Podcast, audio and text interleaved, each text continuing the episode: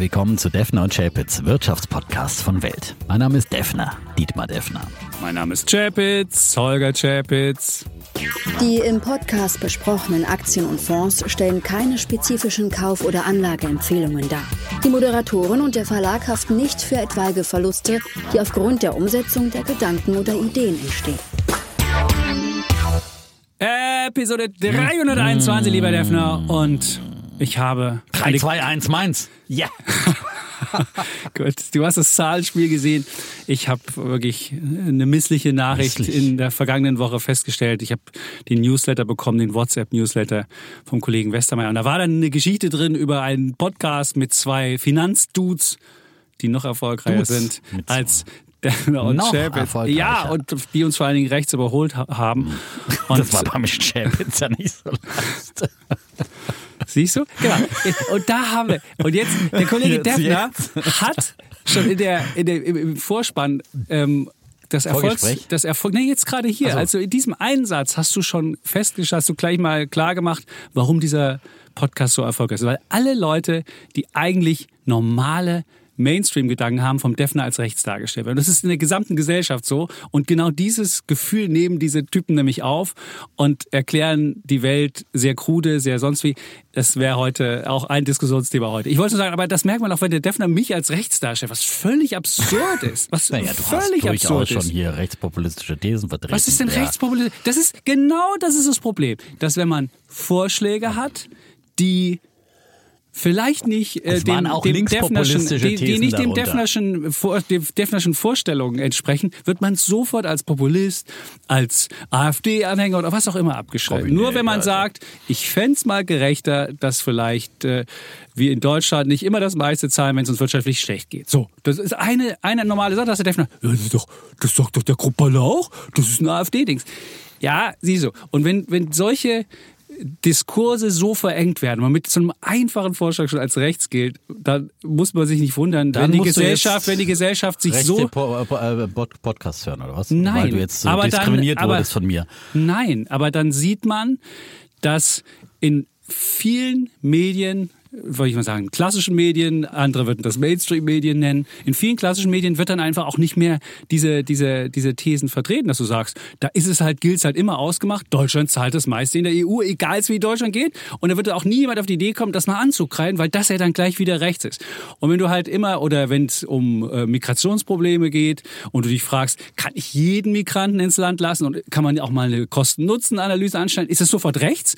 Aber jeder fragt sich das. Jeder normal denkende Mensch sagt doch, kann das Land so viele Leute er ertragen oder so viele Leute aufnehmen, wie das manch Mensch, der einen guten Willen hat, äh, ma- sagt. Und das ist, das ist das Problem. Und da kommen diese Leute und sagen dir so, ähm, ja, das könnte vielleicht ein Nachteil sein für Deutschland. Andere würden das nie sagen. Und weil der Diskurs in den normalen Medien so klein geworden ist, kommen halt solche Typen und können dir ihr krudes Weltbild nach hinten dran machen und können den Putin als Friedensversteher erklären, können irgendwie den Westen äh, Aber ich das dachte, das als war jetzt dein Bär Antidemokratie. der Woche. Ja, Also, ich wollte nur, nur ich, mir am Anfang habe ich mich schon am Anfang alles erzählt. Also, Nein, ich am meine, Anfang habe ich nur gerade hier wieder auch festgestellt, wie, die, wie der Diskurs funktioniert und dass man bestimmte Sachen, ähm, wenn man sie einfach nur einfach nur in einen Vorschlag macht, als Populist, als rechts, als irgendwas abgestempelt wird. Naja. Und das ist halt ein Problem. So, aber jetzt äh, habe ich genug Vorrede so, man gehalten. kann nur sagen, das eine ist eine rechte These, das andere ist eine linke These, das ist ja nicht gleich eine, eine, eine, eine Ein äh, Qualifizierung. Also du sagst meine- populistisch. Populistisch, ja. Also Warum ist es denn populistisch? Naja, du Warum hast ist denn häufig, Ja, wir populistisch? können ja nochmal die letzten kann- 320 Folgen durchgehen Ja. und gucken, wo da populistische Aussagen, aber du hast immer gerne auf äh, Themen wie EZB ist, äh, ist schuld äh, an, an allem, ja, äh, äh, solche Themen, der Euro ist schuld, dass es uns so schlecht geht, äh, was alles war schuld, immer wieder, also das kann ich mir jetzt gar nicht, äh, bis ich die alle rauskrame, äh, da wird eine große Recherchearbeit und äh, das sind oft Aber- populistische Thesen Aber du gewesen. verkürzt So. schon auch zum Beispiel die Und- Euro-These, hast du jetzt wieder verkürzt. Ich habe gesagt, der schwache Euro hat nicht dazu geführt, dass wir wettbewerbsfähiger geworden sind, sondern dass wir träger geworden sind, dass unsere Produktivität gesunken ist. Weil das habe ich gesagt. Und der Defner in seinem einfachen Weltbild, wenn jemand den Euro ankreidet, dann sagt die, der, der Comment sagt, wer Euro ankreidet, ist rechts. So. Und das ist einfach, und wer so einfach denkt, der muss sich nicht wundern, wenn einfach Leute das dann ausnutzen und sagen, okay, wenn du mir das so anbietest und wenn alle anderen Medien alle immer sagen, der Euro darf nicht angekrittelt werden, weil man sonst als Hm. rechts gilt, dann äh, muss ich mir nicht wundern, wenn die Leute sich irgendwann abwenden und sagen, naja, ich habe vielleicht nicht das gesamte Bild repräsentiert in den klassischen Medien. Und als ob's, als ob du, du gibst dir den, du gibst dir den, den, den, du gibst mir den Ball, legst du auf den Elfmeter und man muss und du gehst sogar noch aus dem Tor raus. Finde ich wunderbar. Nö, das stimmt eben nicht, weil ich meine, wie gesagt, ähm, du, äh, man kann ja alles kritisieren, das ist ja, ist ja, ist ja richtig, aber äh, werden ja, wenn du so populistische Themen aufnimmst, äh, dann äh, mit, mit einem gewissen äh, Unterton, äh, da, dann äh, Was heißt denn ein Unterton? Wenn ich sage, der Euro, der schwache Euro war nicht unbedingt zum Vorteil von Deutschland, was ist denn dann für ein Unterton dabei? Erklär's das war mir nicht, einfach. Das war nicht die einzige Debatte. Also ich Das meine, war zum, eine zum Euro, Debatte. Wir hatten die EZB. Die EZB wir hat zu spät die EZB Zinsen angehoben. Die EZB hat zu lange Geld gedruckt. Das würde dir jeder bestätigen. Wir haben eine Inflation gehabt, die war über dem Ziel. So und die, Die geht Inflation auch jetzt und die geht jetzt die, noch nicht die über geht, dem Ziel als äh, Die EZB hat die Zinsen die negativ EZB gelassen. Da war die, hast. da war der, da war der Zins, da war die Inflation bei 5%. Da hatten wir noch einen Negativzins. Da fragt man sich doch, äh, aber bist du hast sicher, die EZB schon viel das, früher angezählt, ja? Also Ja, weil die EZB auch dazu geführt hat, dass es Strukturreformen auch nicht gegeben hat. Dass du alles im Zweifelsfalle mit Geld zudeckst. Das Einfache im Leben ist immer, ich scheiß alles mit Geld zu und die Leute müssen sich nicht anstrengen. Und wenn du aber sagst, gib kein Geld, hab mal eine andere Idee, dann musst du dich anstrengen. Und das habe ich, ist auch ein Grund, warum wir ähm, weniger Produktivität haben. Aber und diese These darf man nicht mal sagen, da ist man gleich ein Populist. Warum? Warum? So, und ich könnte auch noch eine Mail hier vorlesen oder beziehungsweise eine Nachricht, die mir eine, eine Frau geschickt hat bei Instagram. Sie schrieb, ich habe inzwischen alle neuen Dudes-Folgen von 2024 gehört. Mein Fazit, ich war sehr erschrocken, was Dietmars Blick auf sein eigenes Land in Bezug auf Europa angeht. Ich bin, und das möchte ich an dieser Stelle deutlich betonen, kein Trump-Fan, aber sein eigenes Land etwas mehr zu fördern als den Rest der Welt, finde ich nicht die schlechteste Idee. Ich bin auch Europa-Fan, aber dass wir der Haupternährer sind, kann man so, Haupternährer ist glaube ja auch ich, Schmarren. Also ich meine, Haupternährer heißt, äh, wir zahlen mehr als andere, ist ja klar. Aber ja? wir zahlen auch mehr im Verhältnis zum Bruttoinlandsprodukt. Das ist ja das Problem bei der Geschichte. Und wenn wir jetzt weniger wachsen, wir sind jetzt das Schlusslicht in der Eurozone Deswegen für sind wir 2024. immer noch mit Abstand die größte Wirtschaftsnation Ja, in Europa. aber auch du- wenn wir jetzt gerade mit nur mit 0,2 Prozent Aber wachsen, warum- aber bis uns Liechtenstein überholt. Ah, Liechtenstein ist nicht in Europa, habe ich gelernt. Ja, Es ist weder in der EU noch in der Ah, Eurozone. Ja, ja, ja. Also, aber bis uns äh, ein anderes kleines Land überholt, da wird's äh, länger dauern. Werbung. Im Weltpodcast Die Sache mit der Liebe sprechen wir darüber, was hinter dem schönsten Gefühl der Welt steckt. Wir, das bin ich, Anna Peinelt. Und ich, Christian Thiel. Es geht um ehrliches Dating, scheinbar unüberwindbare Beziehungsprobleme und um alles, was den Liebesalltag so ausmacht. Alle zwei Wochen montags neu bei Welt und überall da, wo es Podcasts gibt. Werbung Ende. Ach gut. Nein, okay, das war ein schlechtes Argument. Ja. Nein, aber ich meine trotzdem, Aber- wir sind das mit Abstand das größte Land. Und ich Ja, aber meine, wir, wir, wir, wir schrumpfen doch langsam. Wir sind doch relativ am Schrumpfen. wir schrumpfen, Jetzt bis wir kann auf Niveau nicht von, sein. von, von Frankreich schrumpfen oder anderes. Das kriegen wir auch noch Also wir Also- schrumpfen, wir sind letztes Jahr um 0,3 Prozent geschrumpft. Ja. Dieses Jahr werden wir laut Wirtschaftsbericht morgen 0,2 Prozent wachsen. Also Ja. schrumpfen wir wenigstens nicht, ja. Aber 0,2 Prozent bei einem Zuwachs von der Bevölkerung von 0,4 ist das Schrumpfen pro Kopf. Da kann man auch Mathematik einfach mal machen oder wirst du feststellen, das ist halt leider, weiß ich nicht, wie man es dreht und wendet, es ist Schrumpfen pro Kopf. So. Und andere. Schrumpfen pro Kopf ist aber ja, nicht aber wenn ich aber du hast gerade vom Land gesprochen, dass das Land schrumpft, ja? Also aber es ist Mathematik, entweder willst relativ- du jetzt über den einzelnen Kopf in Deutschland relativ- reden oder willst du über das Land reden? Es ist ja? relativ zu anderen. Wir ja, relativ. Du rechnest wir- dir es immer gerade so richtig hin, wie es dir passt. Also das ist ja wohl lächerlich, ja? Aber wenn du, wenn du jetzt mal für Europa dir anguckst, wie wir da dastehen, da stehen wir am schlechtesten da. Und jetzt gab jetzt neue Zahlen von Italien und die, die wachsen ja viel stärker als Deutschland. Und jetzt hat man auch festgestellt, warum das so ist. Und das ist so, weil der Bausektor da wahnsinnig steigt. Jetzt fragt man sich so, warum ist der Bausektor da so stark? Und es liegt einfach daran, dass sie wahnsinnige Subventionen bei der Renovierung ausgegeben haben. Und auch teilweise dafür, für diese Renovierung, dieses European Recovery Programm.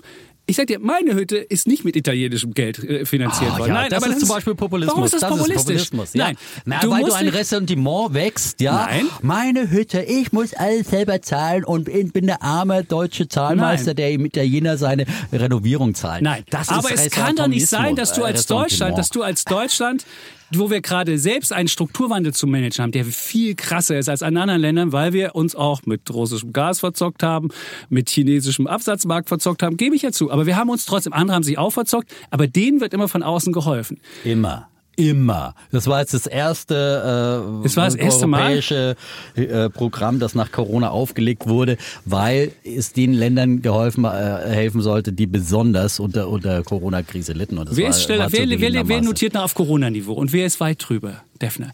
Und wenn du alleine diese Zahlen schon siehst, dann wirst du ja feststellen, äh, irgendwie, jedes andere Land würde versuchen, das nachzufahren und sagen, oh, wisst ihr, jetzt sehen wir so schlecht aus. Das tun wir nicht. Und das ist doch, ich bin jetzt nicht jemand, der sich hinstellt wie Alice Weidel und sagt zu den Politikern, ihr hasst Deutschland, was völliger Schwachsinn ist. Die stehen morgens auf, versuchen auch das Beste fürs Land zu machen.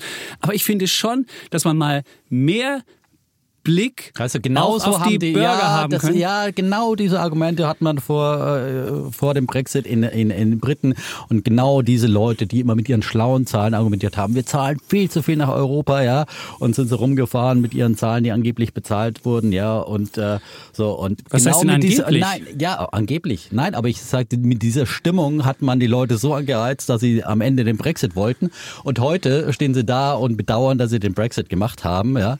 Eine Aber, Reporterin- Defner, das, aber du kannst ja nicht einfach sagen, weißt du, was die EU jetzt macht? Es werden die Zahlen nicht mehr offiziell veröffentlicht, wer wie viel netto zahlt.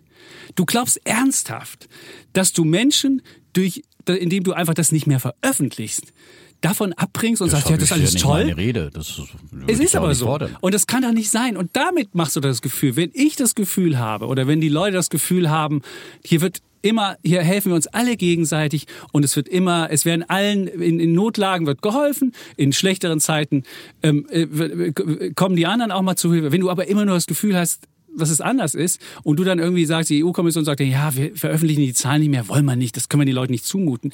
Das ist doch, das, damit, das damit beförderst du Populismus und damit machst du das. Und wenn du es offen sagen würdest, hör zu, Ja, das- das, ist unsere Rechnung, Ja, da das zahlen wir ein, das kriegen ja, wir, dann wäre das die viel Zahlen klarer. aus den le- letzten äh, vergangenen Jahren sind ja bekannt. Natürlich war da äh, Deutschland der, der größte Nettozahler und andere waren Nettoempfänger. Aber natürlich ist äh, im Prinzip äh, EU ist natürlich auch ein äh, Prinzip, äh, der, dass man sagt, wir müssen gleiche Lebensverhältnisse herstellen. Das ist weniger ein äh, äh, ein Konjunkturprogramm, wo man sagt, Ja. jetzt ist da läuft es mal konjunktureller schlechter, sondern es geht ja im Prinzip darum, dass man versucht, die äh, Lebensverhältnisse von ärmeren Ländern etwas anzugleichen, damit man äh, einheitlichere. Es ist wie ein Länderfinanzausgleich in Deutschland. Kann man auch, äh, kann man auch sagen, oh Mensch, äh, immer müssen die Bayern zahlen für die Berliner und das Saarland und die Bremer und so weiter. Ja, ist genauso unfair, ja. Und äh, ja und ja.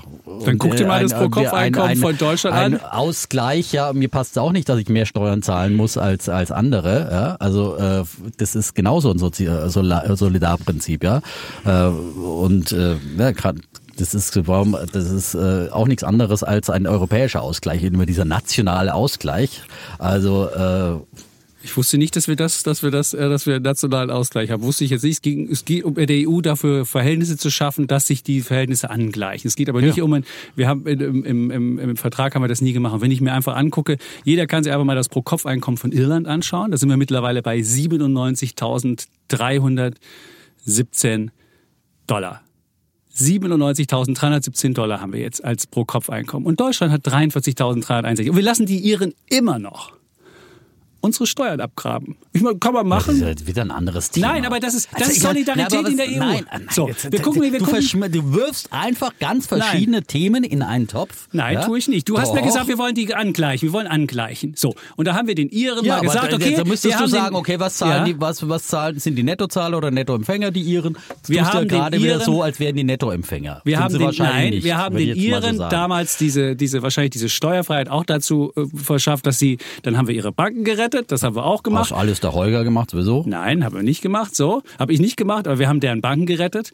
Und weiterhin lässt man sie gewähren, dass sie einfach äh, Steuerdeals machen, die Das nicht zu unserem Deutschen Vorteil mal. sind. Die Deutschen könnten auch die Steuern endlich mal senken, tun sie aber nicht, ja, weil man hier meint, der muss ja Hochsteuerland sein, selber schuld, ja, ja. Und äh, ich meine, die Steuer, es gibt eine Mindeststeuer und äh, ich meine, Die Steuer haben wir jetzt erst Rahmen- eingesetzt, die wird erst Rahmen kommen kann irgendwann. aber jeder, kann aber jeder, willst du den? Die haben wir aber jetzt erst mal den, den, eingeführt. den, ja, da möchte ich jetzt mal den, den Chapitz hören, wenn es jetzt plötzlich eine europäische Steuerpolitik gibt, ja. Nein, wir wollen natürlich einen Steuerwettbewerb haben auf eine gewisse Art und Weise, was du aber nicht willst, einen unfairen Ja, aber du Wettbewerb. vergleichst gerade, kommst du mit Nettozahler, Bruttozahler, mit, mit den Nein, Zahlungen, jetzt ich kommst habe du nicht- wieder ich mit habe- den Steuersätzen. nein, ich und dann habe wird nur mal gesagt- pro Kopf gerechnet, nein, dann pro Land, nein. um irgendwelche Thesen zu unterstützen, die Herr Deffler, dann am Ende habe- populistisch sind. Und am Nein. Ende entsteht ein Bild, ja, mit irgendwelchen zusammengefriemelten Nein. Zahlen. Du hast ja. mir gesagt, wir wollen die Lebensverhältnisse angleichen. Dann habe ich die Pro-Kopf-Einkommen mir angeguckt und habe dir gesagt, mittlerweile Italien gleicht sie auch an Deutschland an. Kriegen wir in ein paar Jahren, haben wir die auch die gleichen Lebensverhältnisse. Ähm, also wenn du das willst, das passiert gerade. Und ich habe nur gesagt, wenn du dieses Argument bringst, dann müsstest du auf die Iren jetzt mal einen Einfluss nehmen und müsstest sagen, wisst ihr, liebe Iren, wir haben euch vielleicht das mit den Steuern mal durchgehen lassen, aber die haben sich wirklich mit Händen und Zähnen und Klauen dagegen verwehrt. Ich, ich hoffe mal, dass es jetzt mit dem Steuerdeal, dass der irgendwann kommt und dass, wir, dass sie dann die Minimumsteuer zahlen müssen. Dann ist es ja auch okay. Aber du siehst, wie teilweise Steuerdeals in der EU gemacht werden, wie teilweise, und das hat halt nichts mit Solidarität zu tun. Wenn du mir erst sagst, gleiche Lebensverhältnisse, Solidarität, aber doch nicht immer nur die Solidarität von uns gemacht und alle anderen dürfen sich ihre Ausnahme, das ist wie die Chinesen, die irgendwann mal bei der WTO beigetreten sind, oh, wir sind ein armes Land. Und dann haben sie die WTO einfach ausgenutzt zu ihrem eigenen Vorteil, haben die Regeln zu ihren Vorteil und, und das ist doch nicht fair. Und das ist doch das Gefühl, was Leute in irgendeiner Form haben. Und das jetzt populi- populistisch anzustellen, das ist doch nicht, das ist doch nicht. Und da mal drüber zu diskutieren und zu sagen, wie wollen wir die EU haben, wie können wir einen Geist haben, einen einheitlichen, wie können wir das so Ja, machen, das dass sie alle an die. Regeln halten, dass wir irgendwie mal versuchen nicht dem einen dann zu sagen, na ja, ihr habt jetzt so ein kleines, kleines rechtes Problem, dann dürft ihr auch die, dann ist, gelten für euch die Maastricht-Kriterien nicht mehr. Wir haben übrigens auch ein rechtes Problem, nur für uns Du gelten weißt ja, die. dass die Deutschen die ersten waren, die die Maastricht-Kriterien Ja, das war verletzt haben. 2001. Damals bei, ja, genau. Das war Gerhard ja, Schröder. Ja, Aber dann damals haben wir hatten wir nämlich ein Problem, ja, und damals wurde dann auch das Auge zugedrückt, ja. Das hat man auch gerne Nee, wir haben mit den. Franzosen und die Franzosen haben es auch gemacht, ja. wir haben mit den Franzosen es zusammengetan ja, was aber mit denen also, zusammen muss man jetzt nicht so tun, als wären es die anderen gewesen, die bösen Griechen, ja. Und äh, das äh, muss Ja, die man sind mit gefälschten Zahlen in die, in die, in die in Euro gekommen. Ähm, egal. So, aber wir haben, aber du siehst schon, an dieser Diskussion stellen wir ja fest, wie eng der wie eng der, der, der, der, der, der, Diskurs ge- geführt wird. Und man darf nicht mal Zahlungen äh, kritisieren, man darf nicht Man mal darf schon- nachfragen und sonst wieder wird man Ja, gleich man gesagt, du darf, versuchst nein, das man zu darf schüren. alles nachfragen, aber wie gesagt, wenn man hier irgendwie bunt äh, miteinander Dinge vermischt, äh, äh, Steuersätze und äh, Netto- und Bruttozahlungen und immer gerade das rausgreift, das ist immer so das System Chapitz. Ich pick mir irgendeine Zahl raus, die nicht gerade so gut gefällt und dann mache ich daraus eine steile These, äh, die am besten populistisch ist, ja, dann ist das... Äh, Das hat ja nichts mit populistisch zu tun. Der Defner ist einfach, Die der kennt, die, der kennt die Zahlen nicht, will irgendwie Liechtenstein in die EU Genau. verfrachten Ja, und, und, und argumentiert immer in die gleiche Richtung und sagt immer, "Ja, der Chipitz, der kann nur populistisch. Und das ist die, das einzige Totschlagargument, was Defner kann, ist das. Und wahrscheinlich wüsste er noch nicht mal, wie viele Leute in der EU sind oder in der, in der weiß ich nicht was. Keine 450 Ahnung. Millionen, schätze ich mal. Gut. Sei es drum. Aber ich finde, ich finde halt 18 immer Millionen dieses, Deutschland, dieses, ja. dieses, äh, es sind ein paar mehr jetzt mittlerweile. Wir haben ja, wir haben ja glücklicherweise mehr Nein, Leute. ich- du kriegst den Glückszeitwettbewerb wunderbar, brauchen wir ja nicht äh, diskutieren. Der ist der Klügste und kann am besten mit Bloomberg umgehen und kann überall sich alle Daten rausholen. Siehst du, ja, das wenigstens das wird mir zugestattet. Genau, ja. Und nimmt aber nur die Zahlen, die populistisch sind und rechts. Ja, genau. Nicht rechts, manchmal auch links. Also links geht. Da. Das ist die Der Hufeisentheorie, genau. rechts, der ja, Ge- also Kollege Defner wird jetzt die Chapitsche ja. Hufeisentheorie Ja, jetzt der hier zum, zum Besten geben. Wagenknecht kann er auch, ja. Also das ist, du hast ja auch schon viele äh, sozialistisch äh, enteignen wollen oder sowas. Nicht ganz. Was wollte ich enteignen? Ach nein. Was wollte ich? Ach, Defner, irgendwie weiß ich nicht. Okay, äh, so, so die ja, Billo-Nummern sorry, hier. Weiß ich nicht. Äh, das ist die Wagenknecht und Kruppalla zusammen und dann ist es einfach, dann ist der Chapitz. Und ich bin der, der in der Mitte sitzt. Aber ehrlich, wer hat, wer hat von vornherein gesagt, dass Deutschland in, in, vor einem Wachstumsschwäche steht, dass jetzt der Wirtschaftsminister möglicherweise überfordert ist und so viel? Da denkt der Defner gar nicht mehr dran. Wir haben gewettet, das Deutschland wird 2024 ein wachstumsstarkes Land. Wahrscheinlich hättest du dich auch mit dem Scholz Ja, hingestellt und gesagt, wir haben das, wir haben das grüne Wirtschaftswunder und weiß ich nicht, was alles der Defner uns hier erklärt Wie hat, oft hast du schon die, die EZB und die, die falschen Notenbank voraus. Also wir können jetzt nochmal die alten Wetten, Ja, der, können wir wie oft machen. hast du daneben gelegen, ja, und hast gesagt, die EZB wird niemals die Zinsen senken, weil die Italiener so verschuldet sind. Das kann Erhöhen, sich hab ich überhaupt gesagt. nicht äh, erhöhen, ja, Entschuldigung, ähm, ähm, weil die Italiener so verschuldet sind, das können sie überhaupt nicht leisten und und und äh, lauter solche Thesen. Also ich meine, das ist, ist lächerlich. Sie haben sie angehoben, da lag ich falsch. Ich glaube, ich bin auch äh, erstaunt, dass es so lange noch hält, aber wir werden sehen, wie lange es hält. ja, irgendwann. Wird, es wird nicht lange, es wird keine, wird keine was lange kommt dann Hochzinsphase Zusammenbruch geben. oder was kommt jetzt dann Nein, genau? ich, äh, Ja, wie lange es hält oder? nein, ich habe gesagt, wie lange die Zinsen so weit oben bleiben. Du wirst Ja, wahrscheinlich nicht mal ein Jahr. Du hast die Zinsen Nullzins hatten wir, weiß ich nicht, wie viele Jahre. Aber den Hochzins, den werden wir wahrscheinlich nur sehr kurze Zeit wir haben. Den wirst du nicht mal, den wirst du nicht mal ein Jahr genießen können.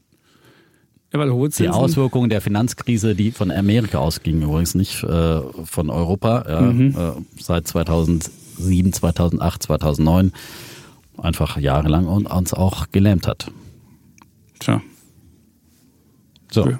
Oh, die Inflation war niedrig, das war, die EZB hat es richtig gemacht in der Zeit. na gut, dann ist es doch gut. Dann haben wir das jetzt auch geklärt. Dann können wir eigentlich jetzt, äh, haben wir noch andere Sachen zu Jetzt haben wir ja fast schon unser, unseren, äh, wir haben ja schon fast den, mein Bär der Woche habe ich ja schon fast hier äh, zu, äh, zu äh, die Diskussion zumindest haben wir schon vorher gehabt. Also es war eine, eine Diskussion aus dem Bauch raus und Ja. äh, entschuldige mich für irgendwelche nicht äh, faktischen Dinge, die ich hier an äh, dem Chapitz an den Kopf geworfen Ja. habe. Es geht einfach nur um eine Wahrnehmung, ja. Und ähm, ich habe jetzt hier die, die Fakten nicht alle parat äh, und habe auch nicht ausgewertet, äh, wie viel wir, was wir so alles für steile Thesen hatten, aber ähm, in der Erinnerung waren viele dabei. Ja, waren welche dabei, wo ich mich auch, wo ich mich getäuscht habe, würde ich ja auch nie, würde ich auch nie äh, sagen, dass ich da richtig lag. Aber jede These, wenn ich sage, der EZB hat zu hohe äh, Zinsen gehabt, hat zu viel Geld den Leuten zur Verfügung gestellt, das ist doch keine populistische These. Da kann man doch Zu sagen, das niedrige kann man doch. Zinsen wolltest du sagen. Ja, zu niedrige Zinsen und zu viel Geld. So, das ist ja zu viel Geld in den, in den Kreislauf gepumpt. Aber das war kann man doch, das kann man, Zeit, das kann man. gerne die EZB für alles übel. Ja, es gibt ja immer, das ist, was ich dann den Populismus nenne, ist, wenn man dann immer aufspringt auf, wie lange war was nach der Euro-Krise, ja, war die EZB und die Banken waren an allem schuld, ja, und äh, so und ja, und ich sage jetzt nicht, dass das eine AfD-These ist von dir, aber die AfD hatte die gleichen Thesen. So, die sind damit groß geworden, dass sie den Euro angezählt haben, dass sie Griechenland angezählt haben, dass sie Ressentiments geschürt haben gegen Griechenland. Die faulen Griechen verprassen unser Geld. Das waren doch im Prinzip die Thesen, die, die geschürt wurden. So, das gleiche wurde mit den Italienern kurz. gemacht. So, und äh, so und immer war die EZB an allem schuld, weil sie äh, mit ihrer Billiggeldpolitik ja den faulen Südländern ihr, ihr Leben in Saus und Braus. So alles hier übertrieben jetzt hier in Gänsefüßchen geschrieben.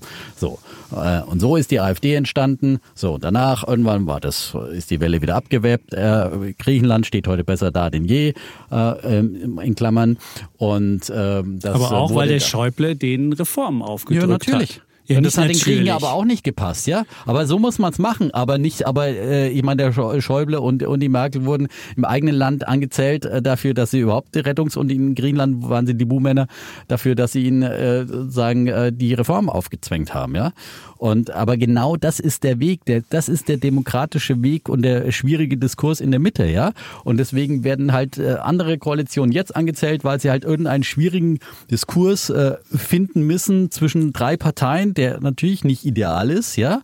Aber ähm, aber so ist halt der Weg. Und all die auf der linken oder rechten Ecke schreien, oh, das ist ja alles Mist und das ist der einfache Weg. Äh, das ist halt äh, das Problem. Du findest, dass diese Regierung auf dem mittleren Kurs ist, dass die ein gutes Programm. Also, das, das, Nein, nein, das ist sag- aber kurz egal. Also diese Regierung, die sich gegenseitig beschimpft, das ist doch keine gute. Be also wenn ich wenn ich Kompromisse schaffe, selbst wenn man mal einen Kompromiss geschafft hat, was sie ja sogar geschafft haben in vielen Sachen, dann wird danach eine Woche danach gleich wieder rumdiskutiert, dem anderen nicht das, das Schwarz oder den Fingernägel, wird Nein, das auch noch ich- schlecht das gemacht. find Also ich diese nicht. Regierung ist so wirklich, also wenn es Ja, es einen Ausdruck von schlecht gibt, dann würde ich sagen, ich fühle mich gerade sehr schlecht äh, regiert und unter unseren Möglichkeiten regiert. Auf jeden Fall. So. Würde ich sofort unterschreiben. Aber trotzdem ist es halt äh, manchmal in der Demokratie nicht anders möglich, als dass du irgendwie dir Mehrheiten suchen musst irgendwo in, in, in dem Lager, wo Aber es muss es so schlecht sein? Nein. gibt. Natürlich nicht. Man Und gerade viel wenn besser intern diskutieren, vorbereiten. Siehst du? Aber offenbar ist es, wenn, wenn die Lager so weit auseinandergehen und halt die, die, immer jeder meint, er muss auch eine Opposition sein, ähm, da, dann äh, ist es schwierig, ja, wenn du nicht entscheiden kannst, ob du jetzt Regierung oder Opposition Ja, aber dann muss man doch trotzdem das benennen können und muss sagen können, das war schlecht, das war schlecht, das war schlecht, ohne gleich als Populist beschimpft zu werden.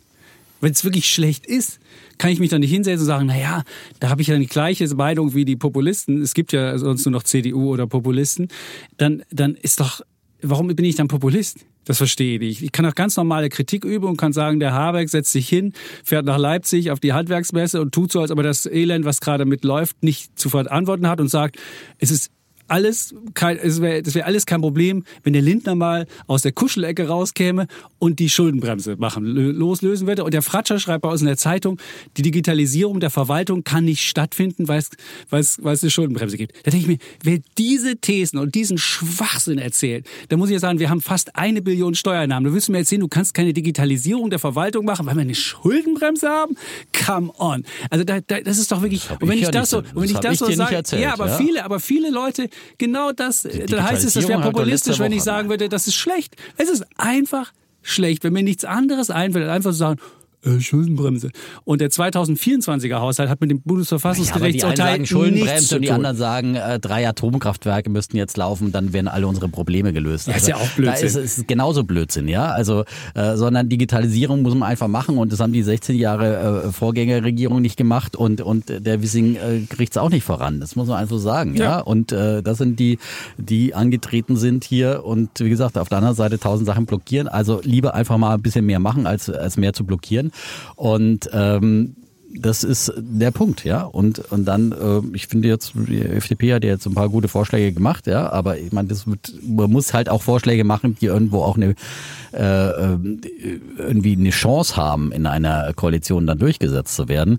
Und ähm, das wäre halt gut, wenn man es mal einfach intern abstimmt. Ich glaube, das würde mehr Vertrauen Ja. schaffen und nicht jedes Mal wieder rauspoltern, die anderen wettern dagegen und jeden, jeden Dings äh, öffentlich dis zu diskutieren, weil letztendlich äh, schafft Handeln Vertrauen und nicht äh, öffentliches Streiten. sich streiten und diskutieren, ja, weil das ist dann da fühlt man sich äh, führungslos. Das ist ja ist ja vollkommen richtig, ja.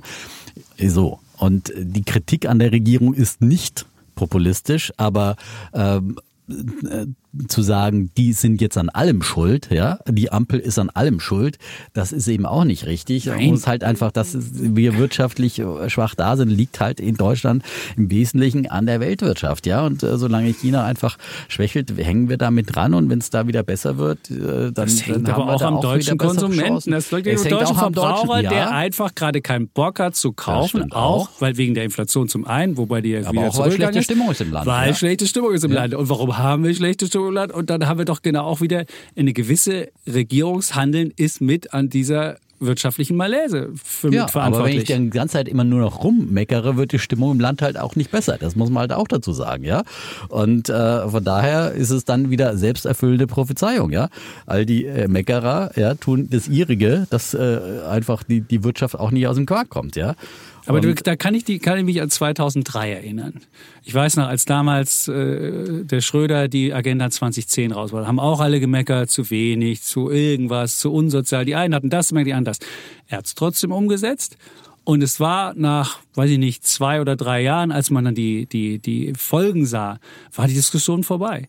Und man müsste halt dann auch einfach jetzt mal entscheiden und Genau. sagen, wir machen jetzt, wir wollen wettbewerbsfähiger werden. Was sind unsere Top drei äh, Sachen, um wettbewerbsfähiger werden? Würde ich sagen, eine Steuerreform, Bürokratieabbau und was hätte ich noch im Angebot? Äh, äh, äh, die, die Migranten Ja, mehr- versuchen, die Migranten ja, so ein bisschen in den mehr Arbeitsmarkt zu Anreiz, mehr integrieren. Anreiz insgesamt integrieren, bei- genau. beim Bürgergeld so ist zur- es. zur Arbeit Integration und, in den ja. Arbeitsmarkt, genau, also das wäre mehr das dritte. Arbeitsanreiz. So Arbeit es. muss sich wieder lohnen, Ja. sowohl für diejenigen, die äh, Teilzeit sind oder äh, also mehr Arbeit muss sich mehr lohnen Ja. und Arbeit muss sich So, überhaupt das wären die drei lohnen. Sachen. Und dann ist, muss es äh, doch gehen. Ja.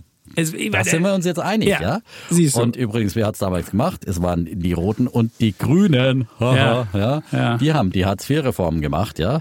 Und, äh, und Schröder hat's, äh, hat's äh, durchgeboxt gegen und wir. Die haben auch damals die Entflechtung der deutschen Konzerne hingebracht. Und Hans Eichel war das, Ja, und wurde dafür abgestraft und äh, hat sich äh, die Linken auf den Hals geheu- äh, ge gehetzt, ja. Äh, die das, äh, sag mal, Parteiensystem auch äh, noch äh, durcheinander gebracht haben in der Folge. Also, ähm, aber das ist halt manchmal der Preis, ja. Dann hätte man aber bezahlen einfach muss. Kurs halten müssen danach. Dann muss man Genau. natürlich sagen, da war Merkel, die hat das auch wieder langsam zurückgerollt. Erstmal hat sie sich darin gesonnt in den, in den Erfolgen. Also gesagt, Merkel hat erstmal 2005 auf dem Leipziger Parteitag Reformen Cooles versprochen. Programm, ja, aber das hat sie nie geliefert. Ja, hat sie nie geliefert, sondern sie hat sich, sie war im, im Grunde auch populistisch, ja. Sie hat sich äh, den immer wieder natürlich äh, angepasst an äh, an die äh, Volkswünsche sozusagen, an die die die Fukushima, die, ja, Fukushima, ja, Nacht und Atomausstieg, ja, ja. nach, wirklich Nacht und Nebel, ja, nachdem man den vorher jetzt rückgängig gemacht Mhm. hat, den Atomausstieg, dann wieder rein in die Kartoffeln, raus aus den Kartoffeln. Und äh, ja, und dann im Prinzip natürlich im Zeichen auch der Krisenjahre, äh, aber halt auch gar nichts mehr gemacht, ja. Und äh, das hat den Deutschen gefallen, ja, plus keine Veränderung, wunderbar. Deswegen war Merkel so beliebt, keine Zumutungen. Es lief ja auch gut. Dank der Hartz-IV-Reform äh, hatten wir ein dank des wunderbares günstigen Jahrzehnt. Euro, Ja. da, da, da, da, Ja, da haben wir vor wieder. allem aber dank der, der Reform, ja, weil der äh, 2003 gab's auch schon den Euro, ja, und Wir waren aber zu hoch doch reingekommen, du weißt es doch. Wir sind doch zu hoch in den Euro reingekommen. War doch Deutschland, für Deutschland war es doch über, der Kurs war doch schlecht. Das habe ich dir schon mal erklärt, dass Ja, wir Überwerte aber rein sind. trotzdem, ja, dass das war das, zum das Reformpaket, das war doch, das war das große Problem. Und wenn du dir auch die Exporteüberschüsse anguckst, wirst du genau das an diesen Zahlen sehr schön erkennen können. Aber gut, müssen wir nicht wieder, kann man sich einfach die Folge anhören. Ist der Euro schuld an unserer Misere? Was ja dann äh, populistisch verkürzt worden ist, für, dass ich ja einfach ein AfD-Mensch bin. Ich habe gegen den Euro Nein, überhaupt nicht. Ich finde die AfD Euro ja super. Ich finde den Euro ist eine super Erfindung. Nur man muss halt gucken, wer ist dabei und wie halten die Leute sich an die Regeln. Wenn sie halt, wenn wir halt eine Währung nutzen, muss man halt irgendwie auch einen gewissen, ja, wenn du eine Hausordnung hast, sollte man die auch irgendwie einhalten. So. Und das, das Ja. war, ähm, und Und dann ist halt die Frage, wie bringt man die Leute dazu, zum, zum, die Regeln einzuhalten? Und das hat dann mit Griechenland gut funktioniert. Eben auch Zuckerbrot und Peitsche, ja. Und, äh, und da haben viele gesagt, nein, aber es ist nur Peitsche und raus, sofort rausschmeißen aus dem Haus, ja. Wenn man einmal nicht die Kehrordnung gemacht hat, dann fliegt man raus und äh, da ist äh, in diesem ehrenwerten Haus kein Platz mehr. Aber wenn, wenn dadurch die ganze Substanz des Hauses äh, dann äh, in Gefahr bringt, ja, dann ist es halt ein Problem. Und äh, ich glaube nach wie vor, dass die Alternative äh, schwieriger gewesen wäre. Hättest du das schön deine Ordnungspolitik alles schön durchgesetzt, alles ordentlich, aber ja, kontrafaktische Geschichte, schwierig. Ich weiß Naja, es nicht, ob es besser oder schlechter gewesen wäre. Ich weiß es nicht. Vielleicht wäre es, hätte einen kleinen Schock ausgelöst und vielleicht wären dann die anderen Länder. Auf jeden Fall, alle Länder haben festgestellt, rausgeworfen werden kann ich nicht. Insofern muss ich die Hausordnung nicht so gut machen und muss im Zweifelsfall kann ich auch, wenn ich ein paar Schulden mehr mache, dann kriege ich zwar, dann kriege ich zwar mal einen blauen Brief vielleicht mal geschickt, aber es gibt nie ein Verfahren gegen mich. Ich muss nie Strafe zahlen und es ist ja genau auch wie so gesagt, gekommen. Deutschland die Franzosen waren die ersten Sünder. Ja, und die wollten ja So, sogar den blauen Brief verhindern. Ja, Genau. ich erinnere mich. Gerne. Gut. So. Oh, jetzt haben wir hier schon Betriebstemperatur Welt bekommen, Herr Dempler. Das ist doch wunderbar. Wollen wir noch ein bisschen was über, über, über Börse noch ein reden? bisschen faktisch Doch, wir könnten über diskutieren? Börse noch reden, äh, über die Chinesen. Das hat mir eine gewisse Genugtuung verschafft, dass sie so schlecht wieder aus ihrer, aus ihrer Woche rausgekommen sind.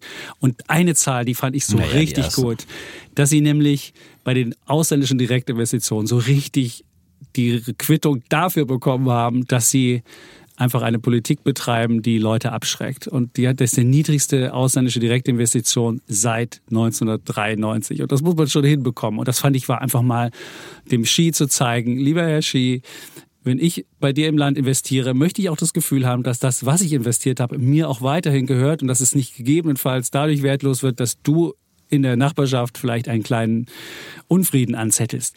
Und das haben die Leute, glaube ich, ziemlich deutlich ihm gezeigt. Und ich glaube, man kann nicht besser jemanden zur, ja, disziplinieren. disziplinieren. Disziplinieren also, genau dieses Märkte. Ding. Und das, das finde ich hoffen, super. dass das funktioniert. Also ich finde, das ist auch meine große Hoffnung, dass die, die jetzt, nachdem man sich ja doch wieder auch auf die Börse besinnt, hat man ja lange nicht gemacht. Und es Mhm. ging nicht nur um den Unfrieden der Nachbarschaft, sondern er hat ja ganz aktiv äh, die Tech-Konzerne, damit fing es ja eigentlich an, diese chinesische Jack Ma. Malaysia, ja. Mhm. Äh, Ich bin die- Alibaba an, an die Aktionär, ich kenn Mangel das. genommen und, äh, und halt extrem reguliert über eine sehr lange Zeit und äh, dann sich den Immobilienmarkt vorgenommen, der war auch überhitzt und äh, so und all, all das sind Dinge, die man ja selber angefacht hat und ähm, Jetzt auf der anderen Seite ist aber eine Trendwende da. Wir haben heute eine Zinssenkung gesehen bei den Fünfjährigen, die maßgeblich sind für die äh, Hypothekenzinsen äh, von 4,2 auf 3,95 Prozent runter.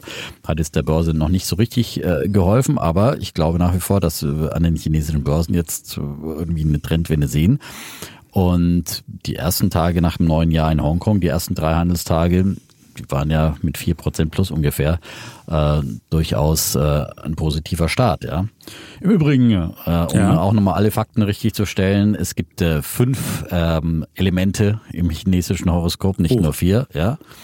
Dadurch Okay. ergibt sich dann auch die 60 Jahre, wenn man zwölf Ah. Tierkreiszeichen quasi hat oder Tierzeichen und äh, dann jeweils fünf verschiedene Hast du Ausprägungen der Mails fünf bekommen? Elemente. Nein, habe ich nicht, aber wir hatten ja hier einen, einen Besucher hier, der gesagt hat, der hat was Ja. gelernt und dann musste ich gleich nochmal korrigieren, weil wenn man selber nachrechnet, okay, 60 Stimmt. Jahre. Shoutout an Hans. Aber So. der Defner ist ja in der einfachen Mathematik, Mathematik, aber er kennt hinterher doch durchaus seine Fehler. Also Sehr gut. Wir Fünf. kennen alle unsere Fehler. Das ist Ja, doch wunderbar. Das Holz, Feuer, Erde, Metall und Wasser. Die fünf Elemente. Ja.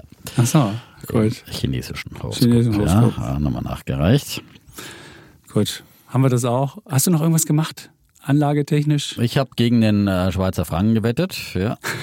Mache ich ja wieder? gerne. Ja, schon wieder. Habe mich schon öfters mal Ja. verbrannt und manchmal auch wieder schnell ausgestiegen. Aber diesmal, ähm, Was macht dich so optimistisch, dass diese dass naja, dieses mir macht optimistisch, weil ich letzte Woche gesagt habe, dass die Inflation überraschend ähm, äh, stark gefallen ist Mhm. auf 1,3 Prozent in der, in, der, in der Schweiz und dass äh, jetzt die Schweiz äh, zwei Optionen hat, letztendlich entweder relativ schnell die äh, Zinsen zu senken, früher als Europa, was natürlich dann auch im Vergleich zum Euroraum dann äh, den, den Schweizer Franken äh, schwächen würde.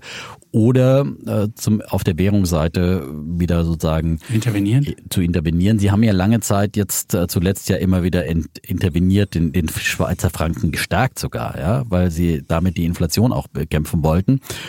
Lange vorher hatten sie ja dann immer wieder versucht, den, den Franken zu schwächen.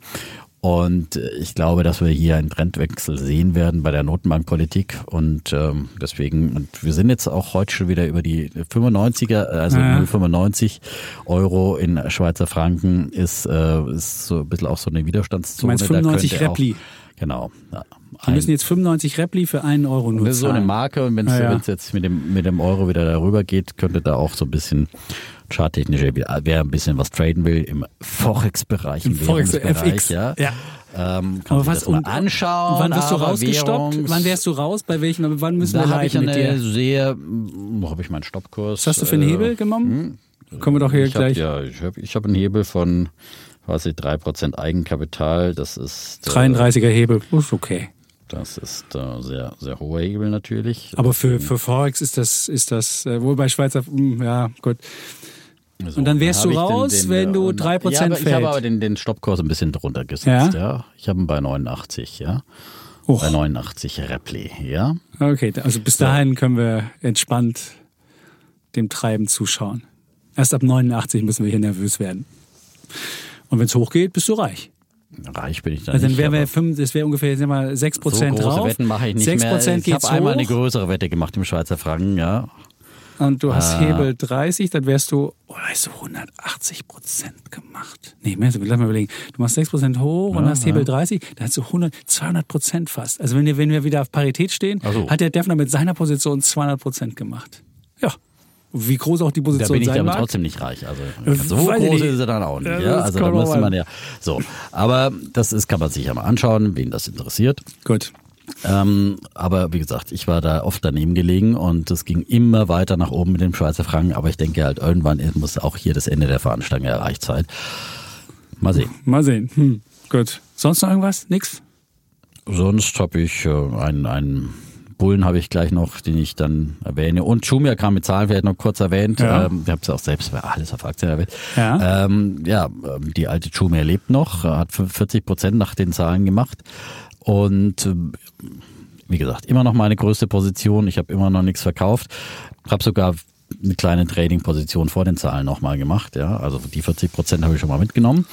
Und äh, Verbilligt. das war jetzt dann eine Hebelposition, genau. Also Das ist doch gut. Genau. Habe ich aber noch laufen. Also die ist noch offen, die Position. Und ähm, Dann hoffen wir, dass Was, irgendwie äh, Nvidia nicht die, die Chose dir vers ja, versaut. ich glaube, also Nvidia hat auf Jumia wirklich, wirklich wenig Auswirkungen. Marktsentiment, Risikofreude, dass dann so ein richtiger Risk-Off-Move kommt. Ich weiß nicht, also das ist ungefähr genau das Gegenteil Nvidia wie, wie, wie Jumia. Nein, ja. aber Risk-Off. Ja, du machst den ganzen meine, Markt Risk-Off und, ja- und Nvidia ja, ist äh, und, und Jumia ist was- Risk-On-Wert. Okay, ein bisschen, ein bisschen, aber Du brauchst Zockerstimmung, damit die richtig Aber es läuft. ist ja nicht so, dass, dass äh, Jumia irgendwie eine, eine Rallye hingelegt hat, ja, bloß weil sie einmal einen Kurssprung gemacht hat. Nein. Aber sag mal so, was mich hoffnungsvoll stimmt, sie haben einfach dort äh, ihre, ihre äh, Verluste deutlich reduziert. Äh, Adjusted EBITDA Loss äh, von nur noch einer Million im vierten Quartal, 99 Prozent reduziert. Ähm, Loss before Income, also EBITDA, ist auf 17 Millionen äh, gesunken, um 62 Prozent reduziert. Ähm, sagen wir, die Umsätze sind auch etwas zurückgekommen in Dollar, also im vierten Quartal um auf 59 Millionen, um zwei Prozent gesunken, aber in äh, äh, konstanten Währungen. Sie haben ja immer noch das Währungsproblem, dass natürlich die Währungsschwankungen sehr stark sind, wenn man es in Dollar umrechnet. Und wir sprechen hier über Jumia ganz kurz. Amazon aus äh, äh, immer wieder gern genannt, das Amazon Afrikas, also Online-Händler in elf verschiedenen äh, afrikanischen Ländern aktiv und schon oft hier besprochen. Und äh, meine größte Position im Depot. Ja, genau, um es nochmal klar zu sagen. Und ähm, also, ähm, sie haben äh, deutlich die, die Verluste reduziert und äh, beim Umsatz eben nicht so viel Einbußen hinnehmen müssen.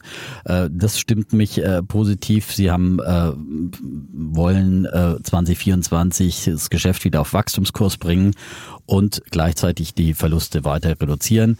Und äh, sie haben vor allem eine, eine ordentliche Liquiditätsposition noch von 121 Millionen Dollar, haben äh, hier nur ähm, Liquidität von 27 Millionen äh, im vierten Quartal äh, noch verbraucht. Und das ist eben auch deutlich weniger als ein Jahr zuvor, äh, also ein Rückgang um 53 Prozent der des Liquiditätsverbrauchs. Also äh, und sie sparen wirklich, sie haben einfach einen Trend, äh, einen Wandel hingelegt. Im letzten Jahr haben zum Beispiel zum Schluss auch noch äh, ihr äh, Food Delivery Geschäft, äh, also sowas wie Delivery Hero, eben, eben äh, Essensauslieferungen haben sie eingestellt, konzentrieren sich jetzt äh, wirklich nur noch aufs E-Commerce Geschäft mit äh, und auch da haben sie ja vorher schon umgestellt äh, bei den Waren. Jetzt konzentrieren sie sich ja quasi auf Elektronik, äh, ähm, Mode, Möbel, äh, Wohn, Schönheit äh, und dergleichen. Also Kein Whisky mehr? kein Das war Whisky aber das meistverkaufte genau. Ding, war ja, der Whisky. aber das war halt alles bezuschusst, der, der Whisky und der Sack Reis. Ne? Ja, und der genau. wurde halt, und sie haben vor allem dieses äh, Sponsoring von ähm, eben äh, total zurückgefahren. Ähm, also äh, die ähm, Gutscheine und so weiter, ne? Mhm. Also dass man äh, sich quasi Umsatz erkauft. Also da haben sie überall Marketingausgaben total zurückgefahren und äh, so dadurch kam es eben zu diesen Ersparnissen und ähm, ja.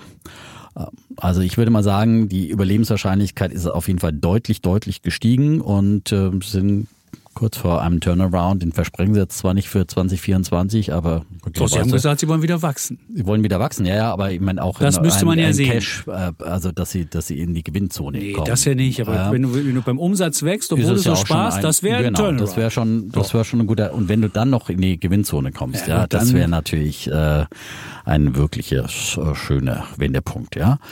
Und ähm, zum Beispiel auch, dann haben sie ja noch Jumia Pay, äh, da ist auf jeden Fall auch ähm, die ähm, pro prozentualen Anzahl äh, Transaktionen äh, der, des Orderanteils deutlich gestiegen auf 27 Prozent mittlerweile. Ihre Order werden, werden mit Jumia Pay bezahlt. Also das kann man sich mal anschauen, wie gesagt, äh, und äh, gucken, ob es einem gefällt. Aber ich finde, für das, was sie jetzt äh, angestellt haben in den, letzten Jahren, ist, ist die Jumia-Aktie noch immer sehr da niederliegend, auch wenn es jetzt mal einen kleinen Sprung für 40 Prozent gemacht hat. Also das ist, die sind ja immer noch sehr weit unten mit unter 5 Dollar und waren ja im Hoch schon mal, aber das ist kein Aber es sind Maßstab. 500 das, Millionen wert. Fast. Naja, 500, 500 Millionen, Millionen, das- und da dann muss- da muss- 120 äh, Millionen Cash, ja. Also das ist schon, Ja. finde ich, äh, für Aber jemand, da muss auch mal irgendwann ein Gewinn am Ende Natürlich rauskommen, muss wenn mal du eine Gewinn Bewertung hast. und, und, und, und Wachstum, ja. Aber ich glaube, sie haben jetzt äh, diese entscheidende Wende jetzt gemacht, äh, dass sie in diese, in, die, in diese Richtung vorstoßen, weil sie einfach viele wichtige strategische Entscheidungen gefällt haben in diesem letzten Jahr. Ja, sie standen im Rücken zur Wahl. Man braucht es auch Ja. einen hohen Euro, damit du was tust. Und wenn du halt, wenn die das nicht gemacht hätten, hätten sie wahrscheinlich jetzt noch Spiele, hätten noch das Business eröffnet, das, noch das, noch das, noch das, noch das, noch, wie sie es ja am Anfang gemacht haben, als das Geld umsonst war. Du siehst, manchmal ist etwas mehr Manchmal braucht man auch einen Zuchtmeister, das So ist ja auch richtig. Und, äh, das ja. wollte ich mit diesem Euro nur sagen und nichts anderes. Ich wollte nicht sagen, dass, dass, wir, dass der Euro eine scheiß Idee ist, sondern ich wollte einfach nur sagen, ja dass es manchmal schöner ist, wenn man eine harte Währung hat, weil man dann mehr angereizt wird, was zu tun. So. Ja, dann ist ja gut, dann sind wir uns ja wieder Ja. einig. Ja? Ist- Nichts anderes habe ich aber auch ja- gesagt. Es ist ja immer die Frage, was sagt man, wie kommt es an? Ja? Wenn man irgendwie Was, das ist aber das ist ja das Problem, die, diese Interpretation und diese Nee, Sache rein. Und äh, dann immer zu sagen, du hast damit insinuiert das. So, und insinuiert damit gar nichts. So, aber dann kommen wir jetzt mal schnell zu dem Podcast, der ganz viel insinuiert. Mein äh, Bär der Woche ist nämlich dieser Podcast, von dem ich jetzt zum ersten Mal in der vergangenen Woche überhaupt gehört habe. Ich kannte den gar nicht. Hoss und Hopf heißt der. Ist bei Apple zumindest in der Hitparade auf Platz eins, wobei man sagen muss, diese Charts, die da zu sehen sind, das sind nicht ähm, wirklich die meisten Abrufraten, sondern das wird irgendwie so zusammengesetzt aus Abrufraten und aus Wachstum und dann wird da wird man irgendwie hingemacht. Neue Podcasts kriegen immer noch einen gewissen Bonus, weil die auch mal oben zu sehen sein sollen. Also insofern muss es jetzt nicht so sein, weil die nur auf Nummer eins sind, dass sie jetzt auch wirklich der Nummer eins Podcast sind mit den meistgehörten. Aber sie sagen selbst, sie haben ungefähr zwei Millionen ähm, Abrufe mit YouTube im Monat. ist ungefähr so wie alles auf Aktien, nur ist alles auf Aktien fast täglich. Deren Podcast ist einmal die Woche oder sogar alle, sogar häufiger. Ähm, und was sind das, was sind das, äh, wie, wie, warum bin ich drauf gekommen? Naja, es gab halt diese, diese, diesen, diesen äh, Artikel äh, bei OMR zu diesem Podcast und der verlinkte dann auch zu einer Stern, ähm, zu einem Sternartikel und da stand in dem Sternartikel, Hilfe, dieser Podcast impft unsere Kinder mit radikalem Gedankengut und keiner bekommt's mit keiner bekommt's mit. Das konnte ich für mich schon mal auch in, in Anspruch nehmen, weil ich hatte es auch nicht mitbekommen. Also bin ich dann auch gleich zu meinen Kindern getackert, habe sie gefragt. Der Kleine, 14 Jahre, wusste doch nichts davon. Der Große hatte immerhin schon von den beiden Dudes gehört, die bei Instagram sich mit teuren Schlitten und so. Also der fand die schon mal, die haben sich wohl selbst so als stinkreich da dargestellt und er fand das schon mal ganz, ganz ordentlich und dachte sich so, das ist schon mal so zwei ähm, Typen, dem man irgendwie wegen des Reichtums schon äh, eine gewisse Kredibilität äh, zumutet. Dann habe ich mir einfach mal gedacht, okay, ich gucke mir das jetzt mal an, was, was veranstalten die da? Und die haben ja angefangen, eigentlich so zwei Finanzleute und sie wollten jetzt keinen klassischen Finanzpodcast machen, auch keinen klassischen Wirtschaftspodcast. Es ging so ein bisschen damit, wir wollen euch irgendwie durchs Leben bringen und zeigen, ihr seid für euer Leben selbstverantwortlich, jeder ist seines Glückes Schmied und wir werden so ein bisschen euch an die Hand mitnehmen, werden euch so ein paar Themen erzählen und, und, und, und hatten auch so, so Lifehack-Dinger dabei. Aber was draus geworden ist mittlerweile, ist es wirklich ein, ich würde sagen, ein knallharter ähm, Wirtschaftspodcast und dann habe ich meinen Einstieg gefunden über, einen, äh, über, über eine Stunde 15 oder über eine Stunde auf jeden Fall zu diesem Tucker Carlson Interview mit Wladimir Putin und da war da die Quintessenz des Podcasts, Putin will eigentlich Frieden und der Westen will eigentlich, äh, ist eigentlich der Böse in der ganzen Geschichte. Oder äh, dann war so ein bisschen die Quintessenz, der Putin hatte in dem, in dem, in dem äh, Tucker Carlson Interview auch sehr schön so erzählt, na ja, dann habe ich mit dem Präsidenten X das besprochen und der hatte schon gesagt, na klar, machen wir so. Und dann ist er zu seinen Leuten gegangen und hat er, dann nach, nach einem Tag später kam er wieder zu mir und hat gesagt, ich kann das doch nicht so machen, wir können das nicht. Und der Putin hat damals die so ein bisschen das Narrativ gesponnen, dass wir, wir äh, können zwar demokratisch den Präsidenten wählen, aber der hat eigentlich nichts zu sagen. Und eigentlich sind da im Hintergrund so Mächte, die das Geschehen des Landes lenken und die oder die Geschicke des Landes lenken und eigentlich ist es keine richtige Demokratie. Und genau dieses Narrativ haben die natürlich auch wieder aufgegriffen und haben gesagt, guck mal in Amerika, da wird irgendwie so ein bisschen gar nicht der Wählerwille gemacht, sondern anders. In Deutschland ist es so, da wird zwar der Wählerwille gemacht, aber da seht ihr auch, wie das Land ruiniert wird und so weiter. Also schon äh, so so so lief die Geschichte da. Und äh, der Putin wurde dargestellt wie jemand, das eigentlich ein cooler Typ ist, der irgendwie eigentlich, oh, der ist so toll, der kennt sich mit Geschichte aus. Kein Joe Biden könnte eine halbe Stunde über amerikanische Geschichte äh, was sagen. Und in Deutschland weiß der Bundeskanzler noch nicht mal, was sein Lieblingsfilm ist. Und weil irgendwie so, es war so ein, ach, so eine Geschichte, die so ähm, wo der Putin glorifiziert wurde. Und jeder, der jetzt gesehen hat, hey, der Nawalny im, im, im, im Gefängnis, äh, ähm, äh, ja, ich will nicht sagen ermordet, aber zumindest äh, zu Tode gekommen. Und da wird, kann, muss man schon von Mord reden. Man sieht, dass jetzt bei der Präsidentschaftskandidat ein Kandidat nicht antreten darf. Und dann den Eindruck zu ver vermitteln, der Westen hat keine Demokratie und da ist ein Kumpel da, der ist sonst nicht ich habe mich so ein bisschen unwohl da gefühlt und dachte so, hä, wovon erzählen die? Und ich frage mich auch, wie bekommen die es hin, dass man da eine, über eine Stunde sich das, sich das reinzieht. Dann gab es auch eine Folge zum World Economic Forum, die hieß dann auch WEF 2024, was ist der geheime Plan der Eliten? Und dann sagen wir, den einen Typen äh, saß da in Klosters auf dem, auf dem Balkon, die, der Blick in die Berge und ich denke mir so, wenn du aus Klosters über das WEF erzählst, das WEF ist wirklich eine geschlossene Veranstaltung. Das wäre so, als ob du äh, Berlin Olympiastadion, da bist du, wenn du im, im, Stadion sitzt und du sitzt dann aber irgendwie, weiß nicht, am Alexanderplatz und hast einen Fernseher an. So ungefähr, wenn man in Klosters sitzt und dann versucht er zu erzählen, ich habe gesehen, oh, ich habe dann gehört, dass Bill Gates da ist. Ja, der Kollege von der Wirtschaftswoche hat uns das, den haben wir da getroffen und erzählt uns da am ersten Tag, ja, ich interview übrigens den, äh, das war überhaupt kein Geheimnis. Der, der war da und jeder wusste, dass Bill Gates da ist. Und daher hat er so, gesch oh, hallo. Dann haben sie irgendwie eine Liste erzählt, wer alles da ist. Oh, der böse Larry Fink wäre da. War er gar nicht. Der Larry Fink hat in verschiedenen Podien gesprochen. Oh, wow, wow, wow, wow. Man kennt das ja. Die Finanzmafia oder so. Und man denkt so, nee, Larry Fink hat da nicht gesprochen, war auch nicht da.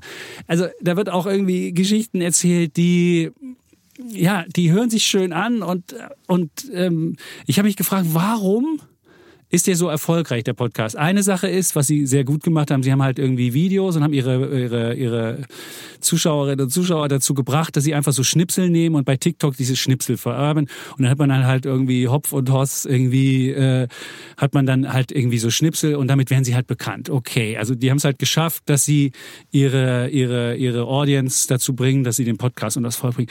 Aber das andere, was ist das Attraktive? Warum?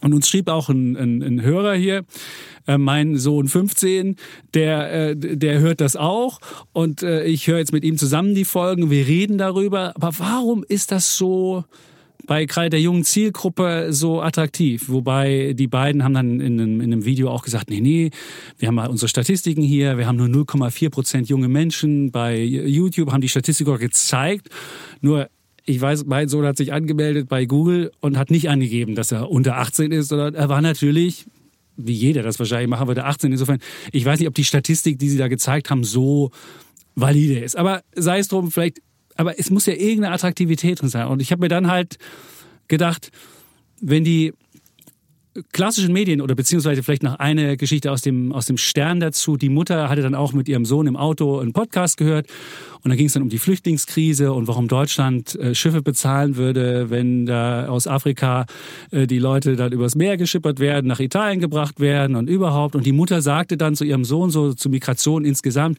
naja, Deutschland ist ein reiches Land, wir haben die Verpflichtung zu helfen.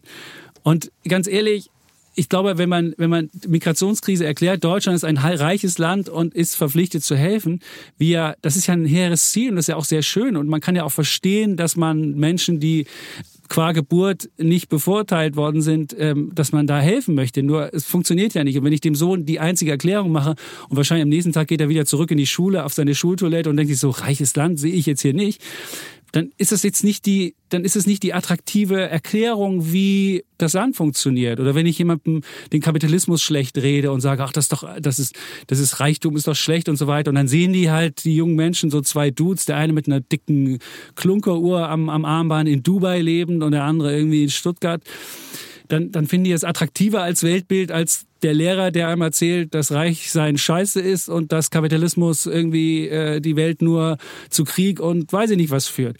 Und ich glaube, das ist das Problem, dass wir einfach, das ist so eine Art Protestbewegung in der jungen Generation, glaube ich, ist, die sich jetzt, früher sind sie nach links abgedriftet und jetzt scheint es so zu sein, dass viele irgendwie im Rechten ihr Heil suchen, weil die Gesellschaft insgesamt halt schon etwas weiter nach links gerückt ist.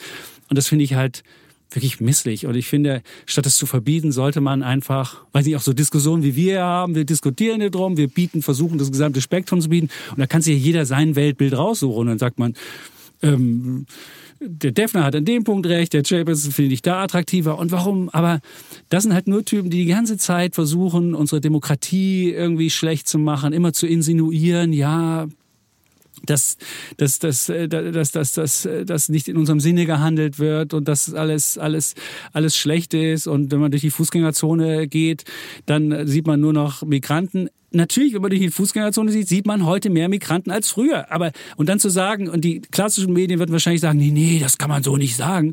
Aber jeder kriegt das mit. Und wenn ich da aber da sage, nee, nee, das ist nicht so, wir sind doch ein reiches Land und wir müssen das so machen, das ist dann nicht die gute Erklärung, sondern die Leute sagen, okay, wir haben eine Migrationspolitik, wir müssen da vielleicht mal nachschärfen, wir müssen da vielleicht mal überlegen, wie wir die so machen, dass die auch zu unserem Vorteil sind, dass wir Leute versuchen, unseren Arbeitsmarkt zu holen, nicht in unser Sozialsystem anzureizen. Das muss man, so muss man die Geschichte erzählen und nicht den Leuten sagen, wir sind ein reiches Land, wir können ja alle auf reinholen, weil gerade bei jungen Menschen, das sehe ich bei meinem Sohn auch, der erlebt halt diese, diese, diese jungen migrantischen Menschen und der sagt, äh, wenn ich da ein falsches Wort sage, sind die anders, äh, die haben andere, andere Auffassungen, wie ich mit denen zu sprechen habe, wie das in, in meinen, in Anführungsstrichen, Bio-Deutschen sind. Also die erleben halt die andere Realität. Aber da muss man halt sagen, okay, wir haben halt so viel mehr Menschen und müssen die versuchen, in den Arbeitsmarkt zu bringen. Wir müssen irgendwie das, aber ich kann nicht erzählen, ja, wir müssen sie alle reinholen und das ist schön so das ist halt, glaube ich, das Problem. Und wenn wir das hinbekommen, wieder mehr für ähm, den Diskurs etwas breiter aufzumachen, dann glaube ich,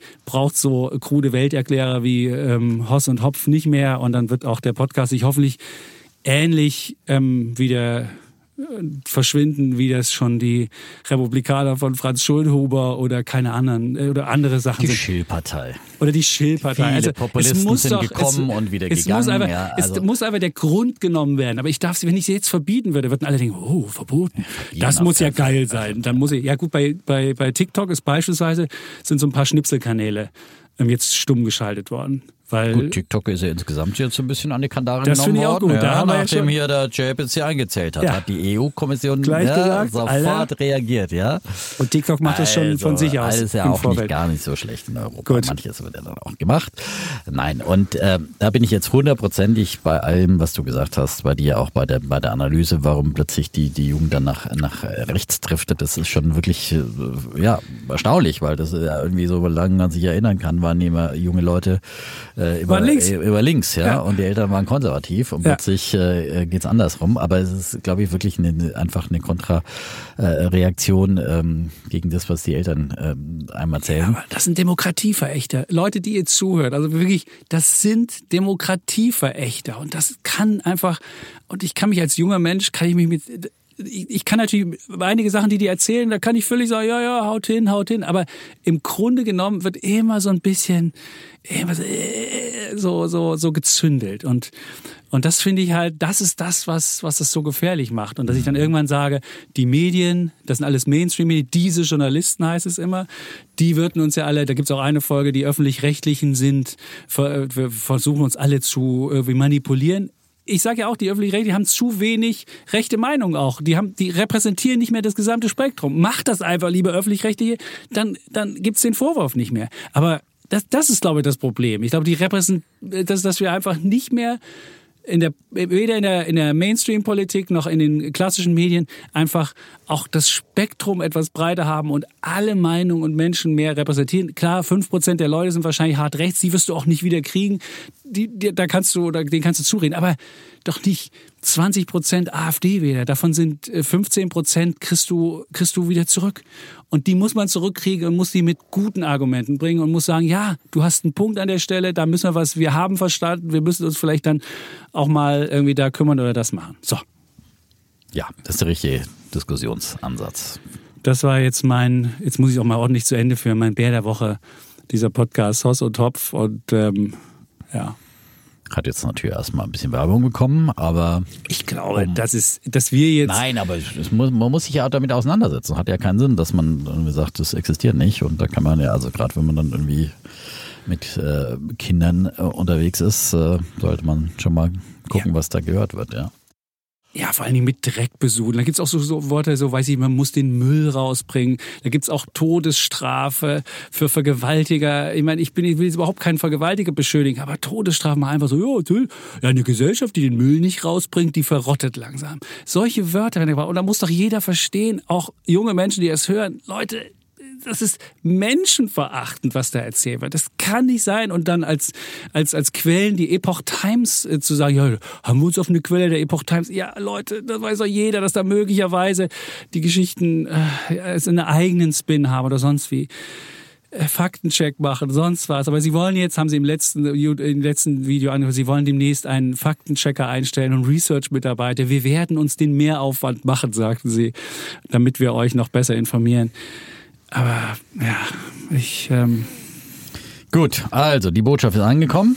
Gut. Unsere Zeit eilt dahin. Stimmt harter Cut jetzt, äh, kommen wir mal wieder zu einer Aktie und zu meinem Bullen der Woche. Ja. Und das ist die TUI-Aktie, die habe ich auch schon immer wieder mal erwähnt. Die hatte ich auch immer wieder mal im, äh, im Tra Trading Depot. Und jetzt habe ich sie wieder, ich habe sie nach den Zahlen äh, mir geholt, weil ich äh, fand, dass die Reaktion auf die Zahlen war erstmal positiv. Da sind sie erst so um 8% hochgestiegen und dann sind sie im Laufe des Tages abgeschmiert und dann irgendwie relativ unverändert, aber die Tendenz der Tage darauf war auch eher eher negativ. Also äh, fand ich, dass die Zahlen jetzt nicht wirklich vom Markt würdig wurden und ich ist jetzt keine Aktie fürs Leben, äh, aber da würde ich schon mal ein bisschen auf eine ähm, positive Entwicklung äh, hoffen, auf eine Gegenbewegung letztendlich, weil die Aktie immer noch sehr, sehr verprügelt ist. Was haben sie gesagt? Äh, die haben äh, letzte Woche ihre Zahlen im ersten äh, Quartal des Geschäftsjahres vorgelegt und das war das Winterquartal und sie haben zum ersten Mal seit äh, zehn Jahren in diesem Winterquartal, was ja ein reisemäßig schwaches Quartal ist, äh, einen Gewinn vorgelegt von äh, 6 Millionen Euro. Ähm, und ähm, im Schnitt äh, haben die Analysten mit einem Minus von 113 Millionen gerechnet. Ähm, und das war beim adjustierten EBIT-Niveau. Ähm, also, ähm, und 159 Millionen Verlust, äh, nee, nee, sie haben sie im Vergleich zum Vorjahr um 159 Millionen gesteigert. So. Ähm, und das war also eine sehr, sehr positive Überraschung. Ähm, dann haben sie von ähm, weiter ungebrochener großen Reiselust äh, gesprochen, sind auch mit einem positiven Ausblick äh, unterwegs. Äh, und für den Sommer laufen die Buchungen gut, sagen sie. Sie lägen derzeit mit 9,4 Millionen, 8 Prozent über Vorjahr und auch die Durchschnittspreise ähm, steigen. Und das hat sich auch in den Zahlen zum Quartal gezeigt. Äh, sowohl äh, die, die Reisen sind gestiegen, wie auch äh, die Preise sind äh, gestiegen. Der Umsatz insgesamt ist um 15 Prozent äh, gestiegen und äh, die Zahl der Gäste haben um 6 Prozent auf 3,5 Millionen zugelegt. Also ähm, sowohl, wie gesagt, äh, die Preise steigen ist ganz wichtig, natürlich dann auch für die, für die äh, Gewinnmargen, beziehungsweise dann natürlich, um auch die eigenen Kosten wieder umlegen zu können. Und ähm, ganz interessant, besonders zugelegt haben übrigens die, äh, die äh, Kreuzfahrten, die sind äh, um, äh, glaube ich, über 40 Prozent gestiegen im vierten Quartal, ist natürlich auch klar. Aber man sieht also, ist mehr und mehr verlagert sich auch in den Winter. Das hatten wir auch schon mal thematisiert, ähm, dass äh, doch ähm, aufgrund der auch klimatischen Veränderungen äh, der, der Spätherbst äh, auch Richtung Oktober gerade im Mittelmeerraum nochmal äh, auch ein begehrtes Reiseziel wird. Und ähm, ja, ähm, dann gab es einen zweiten Punkt, der mich da jetzt auch positiv stimmt. Sie haben dann am gleichen Tag noch auf ihrer Hauptversammlung ähm, beschlossen, dass äh, sie jetzt äh, künftig auch wieder komplett an die äh, Frankfurter Börse zurückkehren und der Londoner Börse äh, den, den Rücken kehren. Sie hatten ja mehrere Listings ähm, und äh, sind, äh, hatten das Hauptlisting an der Londoner Börse, aber zuletzt ähm, waren 75 Prozent schon des Aktienhandels in, in Frankfurt äh, oder in Deutschland insgesamt. Und ähm, deswegen hat man sich jetzt zur Rückkehr entschlossen. Und ähm, das hat natürlich auch Vorteile für die Aktie, ähm, für die Liquidität der Aktie, die hier gehandelt wird, aber vor allem auch für die Indexzugehörigkeit. Man rechnet jetzt damit, dass sie äh, bereits im Juni in den MDAX dann aufsteigen könnten und das bringt ja wieder Aufmerksamkeit auch von ETFs oder von, von anderen Investoren, die sie dann in Fonds aufnehmen. In ähm, Frankfurt ist der Handelsstart im Prime Standard dann am 8. April geplant. Ähm, und kurzfristig vielleicht ist es jetzt auch ein Grund äh, dafür, dass die Aktie doch jetzt nicht so richtig auf die Beine kam nach den eigentlich guten Zahlen, äh, dass äh, sich Fondsmanager in Großbritannien äh, dann von dem Titel äh, trennen müssen. Das könnte ja vielleicht kurzfristig noch ein bisschen für, für Druck sorgen, aber das dürfte ja auch bald bereinigt sein. Deswegen ist da meine Hoffnung, dass es da vielleicht dann doch bald nochmal ein bisschen bessere Aufwärtsbewegung gibt. Ähm, Deutsche Bank zum Beispiel äh, sieht ähm, ein Kursziel von ähm, 10,50 Euro ähm, und ähm, ich habe sie aktuell nicht da, aber es ist doch Hast du sie gerade vorliegen? Soll ich die tue? Ich gucke sie dir nach. Ich habe hier gerade mein heute ist in der Tat nicht offen.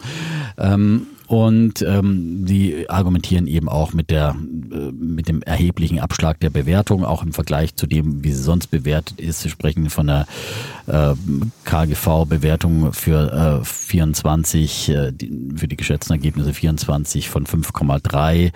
Ähm, und ähm, von auch anderen, alle anderen Kennzahlen sagen sie auch, ist eben deutlich niedriger als im historischen Schnitt bei der bei der TUI. Sie ist sehr weit unter den Höchstkursen, fast 90 Prozent noch unter ihren Allzeithochs. Und ähm, also haben ihre Staatshilfen ja äh, zurückgezahlt und eigentlich äh, müsste TUI jetzt mal auch wieder bei der Aktie so ein bisschen, bisschen Gas geben. Und 6,57 äh, ist darauf, die Aktie. Äh, darauf würde ich jetzt mal setzen, 6,57. Ja. Und 42 Prozent Kurspotenzial sagen die Analysten sogar jetzt im Schnitt. Im also Schnitt. sie haben alle jetzt erhöht ihre Kursziele mhm. nach den Zahlen und ähm, das höchste Kursziel ist übrigens bei wow 16. Wow. Das ja fast eine Verdreifachung. 16. Krass. Alster Research. Kann auch jeder, gibt's umsonst im Internet. Alster mhm. Research kann man sich angucken. Das äh, zweithöchste kriegt man nicht. Dann kriegt man Deutsche Bank, hat sogar jetzt Nee, das ist aber mhm. nicht, das ist nicht ein richtig. Die haben nicht 10,51 als Kursziel, oder? Nee. Bei mir stand 10,50. Ja, ja gut, dann haben die, dann haben scheinen sie es auch erhöht zu haben, genau. Dann äh, Kepler Chevreux 10 und dann HSBC 89. Und das sind alle, die kaufen sagen und äh, ja. Ja, mal sehen.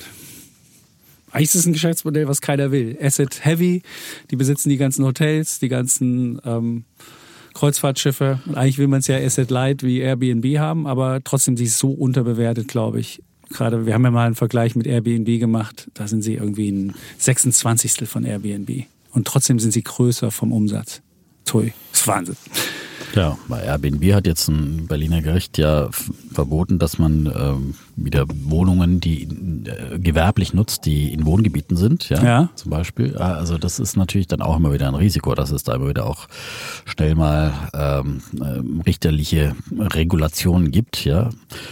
Und ich meine, der Vorteil hatte ja immer so Asset Light und ja, das klingt natürlich klar, theoretisch immer, sagt man, so leicht wie möglich mit leichtem Gepäck mhm. reisen. Aber auf der anderen Seite, wenn Nachfrage natürlich anzieht, hat man aber auch den, den Vorteil, dass man dann auch was bieten kann, dass man Kapazitäten bieten kann und dass man nicht irgendwie ähm, irgendwie ja, als, als Reiseveranstalter jetzt irgendwie äh, höhere Preise zahlen muss. Es sollte nur halt da sein, wo die Leute hinfahren wollen. Also es kann halt sein, dass das du, wenn du deine, richtig, deine, deine Hotels in Destinationen hast, die im Sommer jetzt besonders warm werden und die Leute haben keinen Bock, da mal hinzufahren wegen des Klimawandels, dann hast du natürlich... Ja, aber dann verschiebt ähm, sich das Ganze ein bisschen mehr in den Herbst rein und schon, äh, schon verschiebt sich ja, ja. die Saison und, und im Prinzip dann auch die Auslastung. Es wird immer noch viele geben, die dann auch Reisen im Sommer nach Griechenland äh, fahren wollen und nicht nach Schweden oder noch nördlicher. Also das ist, glaube ich, das wird immer wieder wieder anziehen und äh, und von daher, wenn man, ich meine, diese, diese Argumentation mit, das war, hat man ja auch bei Kaufhof und immer wieder gehabt früher, da haben sie ja gemeint, sie müssen ihre ganzen Immobilien mhm. verkaufen, um dann ganz leicht zu werden. Das hat sie auch nicht gerettet am Ende des Tages, weil dann plötzlich mussten sie sehr hohe Mieten zahlen, was ihnen dann äh, den Nackenschlag gegeben hat. Das ist ja immer das, das, das Negative und äh, also wenn man Dinge selber dann besitzt, hat man da natürlich auch am Ende einen höheren Hebel, ja, wenn es läuft. Ja. Hm. Außerdem sind sie auch keine digitale Plattform. Sie sind auch keine digitale genau. Plattform. Und wenn sie das jetzt machen würden, dann sind wahrscheinlich andere. Aber es gab noch eine dritte Nachricht, dass sie auch durchaus im Digitalen wollen sie auch mehr Gas geben Müssen und damit ja. zusammen äh, mit äh, Ryanair eine Kooperation gemacht. Ja. Ähm, dass man jetzt äh, quasi auch ähm, bei Ryanair ähm, Flüge dazu buchen kann. Also äh, die äh, Kooperation Flüge, alle Flüge von Ryanair äh, sind demnächst bei äh, TUI direkt buchbar und mit Reiseangeboten von TUI eben kombinierbar. Und das ist natürlich gut für, für Städtereisen. Wenn du da alles quasi aus einer Hand buchen kannst, bist du jetzt nicht mehr an die nur Kapazitäten der Flüge, die TUI eingekauft hat, gebunden, sondern bist einfach flexibler und viele junge Leute wollen gern mit, mit dem Ryanair, weil es einfach auch günstiger ist und wenn du es äh, gleich äh, komplett buchen kannst und dann noch ein Hotel eine St- für eine Dann hast du auch mehr dazu. Rechte, wenn irgendwas schief geht. Wusstest du das? Wenn du nämlich nicht nur einen Flug hast, sondern wenn du eine Reise hast, weil du dazu noch was Das anderes gebucht hast, hast du höhere Rechte. Wenn dann irgendwas schief läuft, bist du, bist du besser Ich dabei. meine, das war ja immer das Argument für Pauschalreisen, weshalb ich auch schon öfters eine Tour hier genannt habe, dass äh, gerade so nach, in nach Corona-Zeiten, Mhm. wo man ja irgendwie nicht so sicher war, äh, ob man nicht wieder stornieren muss und so weiter, hatte man mit einer Pauschalreise natürlich große Vorteile. Und in Inflationszeiten hast du jetzt mit Komplettangeboten, mit die möglicherweise noch all-inclusive sind oder zumindest äh, Halb- oder Vollpension enthalten, einfach eine andere Kalkulationssicherheit, als wenn du irgendwie alles äh, dir extra zusammen buchst und dann ins Restaurant gehst oder dir für 50 Euro dir den, äh, die Liege am Strand äh, und äh, zwei Liegen und einen Sonnenschirm mi- mieten musst und so weiter und dann das böse Erwachen kommt. Also von daher ähm, glaube ich schon, dass dieses Modell auch, äh, auch weiter funktioniert und ähm, auch im Digitalen natürlich äh, vermarktbar ist. Da brauchst du auch nicht immer in, ins Reisebüro gehen. So, So, jetzt haben wir eigentlich nur noch, würde ich sagen, mache ich noch meinen Bullen Ich hab auch noch einen und Bären. Bären und dann Ja, wir ja, das Thema genau. müssen wir leider Thema dann. ist unsere eingangs äh, unfundierter Streit. Äh, Was schreiben wir dann drüber? Unfundierter Streit. Streit um um um Narrative. Ja, Streit um Narrativ. Ich sehe schon, da denken die Leute, wir hätten hier einen Kulturpodcast äh, am, am Start. Das wäre auch gut. Ich mache schnell meinen äh, Bullen der Woche, ist auch eine Aktie. Das ist nämlich Airbus. Die ist bei mir immer so ein bisschen unter dem Radar geflogen, weil ich dachte immer, oh, dieser Streit Boeing, Airbus, oh, Duopol, das ist, dann haben die sich immer gegenseitig mit irgendwie unterboten oder geärgert oder sonst wie. Aber mir hat dann ein Artikel vom Kollegen ähm, gezeigt, dass Airbus möglicherweise jetzt so einen Vorsprung hat, dass sie in einer mit bestimmten Maschinen in eine monopolartige Situation kommen. Und das wäre natürlich der Sweet Spot, in dem man kommen kann. Und äh, wir hatten ja Airbus zuletzt, haben die ja wirklich Rekord, ähm, die haben ja Rekordbestellungen gehabt ähm, im, im vergangenen Jahr. Wie viel waren's? Ich habe es mir aufgeschrieben. Jetzt fange ich genauso an wie der Defner schon. Äh, wo steht denn das hier? Also sie hatten auf jeden Fall Rekordbestellungen. Und äh, wir sehen ja, ähm, dass... nicht 800 oder 800 im letzten Jahr? Äh, Vielleicht. Auslieferung, ich glaube in sowas was. Okay, dann... Äh, ist plus es- 60. Oder ist es in, in diesem Jahr? Irgendwo so in diesem Bereich. Auf jeden Fall sie, haben Jahr sie, haben sie einen, einen mega, einen mega Auftragseingang und dagegen sieht Ach man so, ja die Bestellung, der Bestellung, Auftragseingang, nicht die Auftragseingang. Auslieferung. Nee, die Okay. Auslieferung, die können gar nicht so viel ausliefern, wie sie bestellen. Das ist schon, das ist schon, das ist schon der Hammer, der da, der da gerade ähm, passiert. Was haben wir hier? Kurz und Längstrecke, Airbus meldet auf die Jahres äh, 2094 georderte lang. so. 2094. Und sie können, ähm, nee, das Orderbuch übersteigt mit mehr als 8500 bestellten Fliegern das, was man in diesem Jahr noch produzieren kann. Also wirklich richtig fett. Und man sieht ja bei Boeing, was da passiert ist mit der Boeing 737 MAX 123 oder was auch immer für ein Typ, da ist ja der Bolzen rausgeflogen. Dann hatten sie ja schon, erst hatten sie mit dem Ding zwei, zwei Abstürze, dann ist die Tür rausgeflogen, weil der Bolzen nicht richtig fest war. Und lustigerweise, wenn man jetzt ins Flugzeug steigt, klopfe ich immer gegen die Tür. Das machen andere übrigens auch. Muss man beobachten, wenn man fliegt. Ähm, also bei, bei Alaska Air und die haben halt wirklich ein Vertrauens... früher raus, wenn da jeder dagegen klopft. Ja, du willst ja wissen, ob das fest ist, der Dafür Bolzen. ist es nicht ausgelegt, dass da jeder mal drauf Jeder klopft. vorne an die Tür. Das So. ist, wenn es hochgerechnet, hallo, Ja, stimmt. Dann, dann gibt es Vibration, die die Tür nicht aushält. die Klopfvibration. Und damit hat, hat schon mal Airbus, was diese, was diesen Maschinentyp anbetrifft, einfach einen mega Vorteil. Aber, was der Kollege geschrieben hat, sie haben wohl jetzt noch ein neues Modell, was sie auf den Markt bringen wollen und was sie jetzt noch, wo Boeing noch mit seiner alten Maschine rumhampeln muss und das hinkriegen will, haben sie jetzt so ein intern neues Projekt, das heißt NGSA, unter diesem Kürzel ist es wohl da, das steht für Next Generation Single Aisle. Also es ist auch eine Maschine, die nur einen ähm, Kabinengang hat, so ein bisschen den Nachfolger von der A320 und der soll 30 Prozent weniger ähm, ähm, CO2-Fußabdruck haben und so weiter. Also wirklich nochmal eine Maschine. Und bevor wir ja das Zeitalter erreichen, wo wir ganz ohne CO2 kommen, das dauert noch ein bisschen. Und da haben sie ja das, die wirklich als Zwischending nochmal eine Maschine, die wirklich, wenn das Ding wirklich käme, für jede Fluggesellschaft attraktiv wäre. Und das hat halt Boeing nicht, die noch mit ihrer alten Maschine versuchen müssen, irgendwie die Bolzen festzuhämmern und unter der, unter der Flugbehörde in Amerika, unter der Kuratel stehen und dann da, ähm, und das wäre halt der Mega, das, das Mega-Ding, warum ähm, Airbus da mit diesem Modell nochmal ähm, ein, ein fast schon monopolartiges Ding kriegen kann. Wenn man die Analysten sich anguckt, die sind immer noch für Airbus sehr, sehr optimistisch. Ähm, 75 Prozent sagen kaufen. Äh, das Kursziel ist ungefähr 13 äh, Prozent. Und äh, JP Morgan beispielsweise, die sagen auch nochmal, die befinden sich in einem Sweet Spot, die haben wahnsinnig viele Aufträge, gerade aus Asien kommen viele oder von Air India oder von Turkish Airlines kommen wahnsinnig viele Bestellungen. Und auch Michael O'Leary hat ja gesagt, die wollen jetzt ja auch zur größten Fluggesellschaft aufsteigen. Die haben ja bisher nur Airbus. Ryanair. Ryanair meine ja, ich ja. nur Boeing bisher. Bisher nur Boeing, genau. Ja, ja, genau. Und die könnten, ich habe keine Ahnung, ob die irgendwann äh, wahrscheinlich, wenn du da einen Switch machen würdest, das wäre der Hammer natürlich, weil die haben natürlich versuchen alles so billig wie möglich. Da hast du eine Airline, damit eine du da kein Problem mehr, eine Einheitsmaschine, da weißt du, da geht's da, weil du die im Schnitt dürfen die nur 25 Minuten am Boden stehen. Eine Maschine. Das ist mit Ein- und Aussteigen. Musst du mal gucken. Ja. Das ist deren Erfolgsgeheimnis. Und deshalb, ähm, wenn da jetzt was äh, passieren würde, dann wäre das äh, der Hammer. Muss aber gar nicht Ryanair, die müssen gar nicht umschwenken zu, zu Airbus. Es reicht schon, wenn die anderen da bestellen. Insofern glaube ich, ist das über Jahre hinweg eine Aktie, die vielleicht jetzt kein Verzehnfacher ist, aber die, die sind natürlich auch gut gelaufen zuletzt. Ne? Ja, die sind, die sind. Aber, die aber sind eines wird, glaube ich, momentan noch ja. nicht so richtig gesehen, dass sie ja auch Rüstung, Rüstungsaktie sind. Ja. ja. Und wir sehen jetzt gerade dieses Jahr Wahnsinn, wie die Rüstungsaktien Renk, äh, aber mhm. auch Rheinmetall äh, gestern auf 400 mhm. Euro gestiegen. Die sind 40 Prozent Rheinmetall bis zum gestrigen Tag äh, äh, seit in diesem Jahr gestiegen mhm. und äh, über 300 Prozent äh, seit eben vor zwei Jahren, kurz vor Beginn des Ukraine-Krieges. Und Renk hat sich verdoppelt seit dem Ausgabepreis vor äh, in der vorletzten Woche. 15 waren die ja. Und, und die sind jetzt bei 30. Genau, sind jetzt bei 30 mhm. und äh, Hensoldt auch und ähm, und Airbus hat ja auch eine Rüstungssparte, ist jetzt nicht so groß und, und äh, auch nicht so äh, auf dem Boden, ja. Aber trotzdem. Die haben 47 äh, Milliarden, haben sie, haben sie die Civil Aviation und dann haben sie 11 Milliarden Defense und Space und 7 Milliarden haben sie ähm, Helikopters. Aber wenn jetzt hier der Krieg der Sterne demnächst wieder hier forciert wird hier. Du meinst, dann wird das auch noch. Das gibt's noch oben drauf. Ich würde einfach sagen. Das gibt's noch oben drauf. Und die Bestellung mit diesem neuen Flugzeug, was weniger CO2-Abdruck ja. hat, und die Fans gibt's ihm geschenkt. Das ist doch. So Boah. wird die Geschichte. Und ja. dann kriegst du noch den, den, es gibt, den Chef gibt's auch umsonst noch dazu. Das sagen doch alle noch, und, und den gibt's auch noch umsonst. Pass mal auf, ich sag, wie er heißt. Ich weiß nämlich gar nicht, wie er heißt. Der hieß früher mal Enders. Aber es ist genau, Enders. aber es ist kein, kein oh. Deutscher mehr. René, nee, Herr Obermann ist der, der ist der, der Aufsichtsratschef. Aufsichtsratschef. Ja, ja, sehe ich hier gerade. René Obermann. Telekom-Chef, ja, wir erinnern uns noch. Ah, ja? der, der ist äh, 55-jährige Fori, Guillaume Fori. Chief Executive Officer, ist seit 4,8 Jahren an der Spitze. Und dann gibt es den CFO, der ist erst seit, seit kurzem da, Dr. Thomas Töpfer. Der kommt von Covestro, den habe ich schon oft interviewt. Wirklich? Mhm. 52 ist ja. er.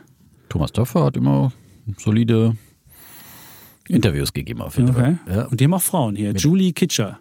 Und die ist natürlich Chief Sustainability Officer.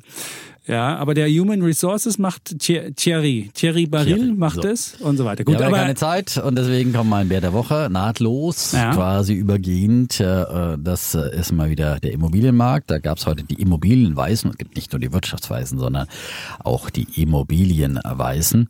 Die haben heute ihr äh, Gutachten vorgelegt und ähm, ähm, sie ja, sehen da auch keine rosigen Zeiten. Äh, sie sehen eben, dass äh, die Fertigstellungen voraussichtlich äh, die Wohnungen pro Jahr auf 150.000 sinken könnten. Ähm, und die Bundes, von der Bundesregierung angestrebte Marke, die ist ja bei 400.000, äh, die wird damit um Längen verfehlt. 2023 waren es ja immerhin noch 270.000 Wohnungen, die fertiggestellt wurden. Aber Hat ja äh, zwei Jahre Trend, Vorlauf. Genau. ja, ja, ja, ja, genau. Das ist ja alles noch die, die Nachlaufenden. Ne? Mhm. Ne? Die werden ja die meisten schon fertiggestellt, wenn sie nicht unbedingt von René Benko sind.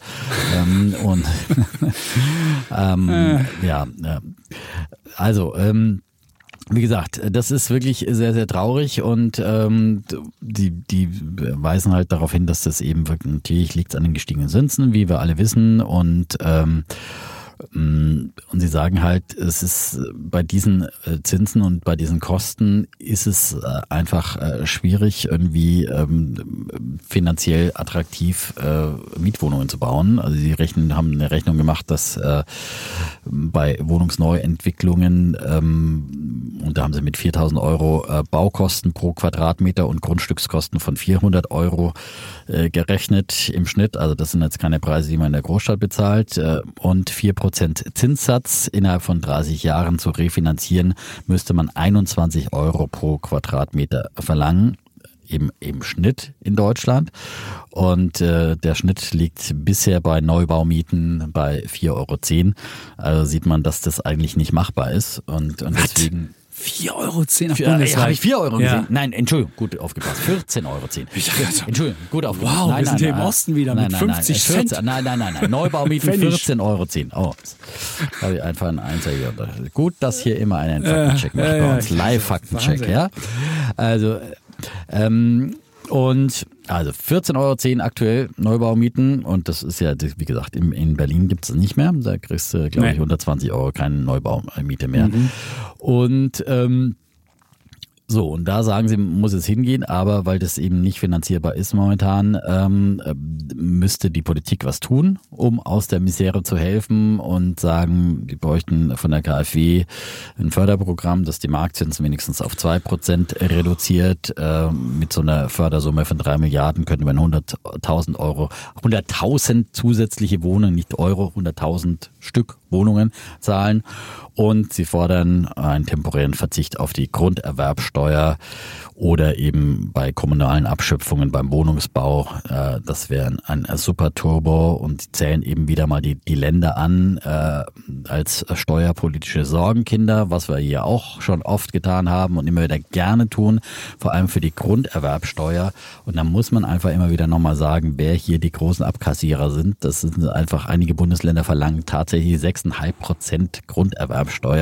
Das sind Brandenburg, Nordrhein-Westfalen, Saarland, Schleswig-Holstein. 6,5 Prozent. Ja, das ist wirklich eine Frechheit. Ja, bei diesen gestiegenen Bausummen. Also ich meine, da könnte man ja mal reduzieren, da hätte man immer noch die gleichen Einnahmen. Äh, Zumal wenn nicht gebaut wird, hast du ja auch nichts von wenn nicht gebaut wird. Hast du auch keine ja. Grunderwerbsteuer. Gut, 6,5 mal 0 Dann ist, hast du natürlich nichts davon, ja. genau. Und natürlich ist die Grunderwerbsteuer wird nur auf, auf fertiggestellte Wohnungen, oder, äh, aber wenn du eine Wohnung kaufst, kaufst auch eine auch. Neubauwohnung, ja, zahlst du dir auch. Ne? Ja, klar. Äh, wenn du selber baust, dann äh, zahlst du nur für das Grundstück, äh, mhm. aber dann zahlst du halt für die Mehrwertsteuer bei den Baukosten und so weiter. Und das ist ja auch, äh, was viele kritisieren. Und, äh, und da muss man wirklich die Bayern mal loben. Hier, die sind vorbildlich mit 3,5 Prozent nur Grunderwerbsteuer. Und danach kommt dann schon Baden-Württemberg mit, mit 5 Prozent. Also das sind die Bayern wirklich einsame Spitze. Und ähm, ja, das wäre wirklich ein, ein Faktor, wenn die Politik immer nach Wohnungen schreit, dann muss sie da einfach auch mal was machen. Und vor allem auch die Länder, die können nicht immer nur, kassieren. Und deswegen, ansonsten sagen sie natürlich, äh, andere Maßnahmen neben den äh, Förderungen wären natürlich wie immer wieder auch Bürokratie abbauen. Und, Schnellere äh, Ausweisung von Baugebieten, genau, Grundstücken. bei kommunalen Auflagen, da gibt's ja, ja auch immer so Sperenzchen, dass die Kommunen dann sagen, ja, aber jetzt musst du dafür noch hier nicht nur einen Spielplatz bauen, bauen, sondern eine Straße ja, und Laternen, eine Schule dazu was, und noch hier 20 Prozent Sozialwohnungen und so weiter. Mhm. Das muss ja alles dann auch wieder finanziert werden durch die anderen Wohnungen, ja, und solche Sperenzchen, äh, das sind eigentlich kommunale Aufgaben, das wird dann alles den Bauträgern überlassen und dann braucht man sich nicht wundern, dass keine Wohnungen mehr gebaut werden. Also da muss wirklich viel geschehen. Mhm. Ähm, und äh, deswegen auch äh, dafür mein Bär der Woche für den Wohnungsbau. Aber ich finde diese Zinsdinger, Deutschland. das mag ich ja gar nicht, dass da jemand was subventioniert. Na, weil ich finde, warum gibt es denn die hohen Zinsen? Weil die EZB sagt, wir wollen halt das auch nicht. Fertig. Punkt.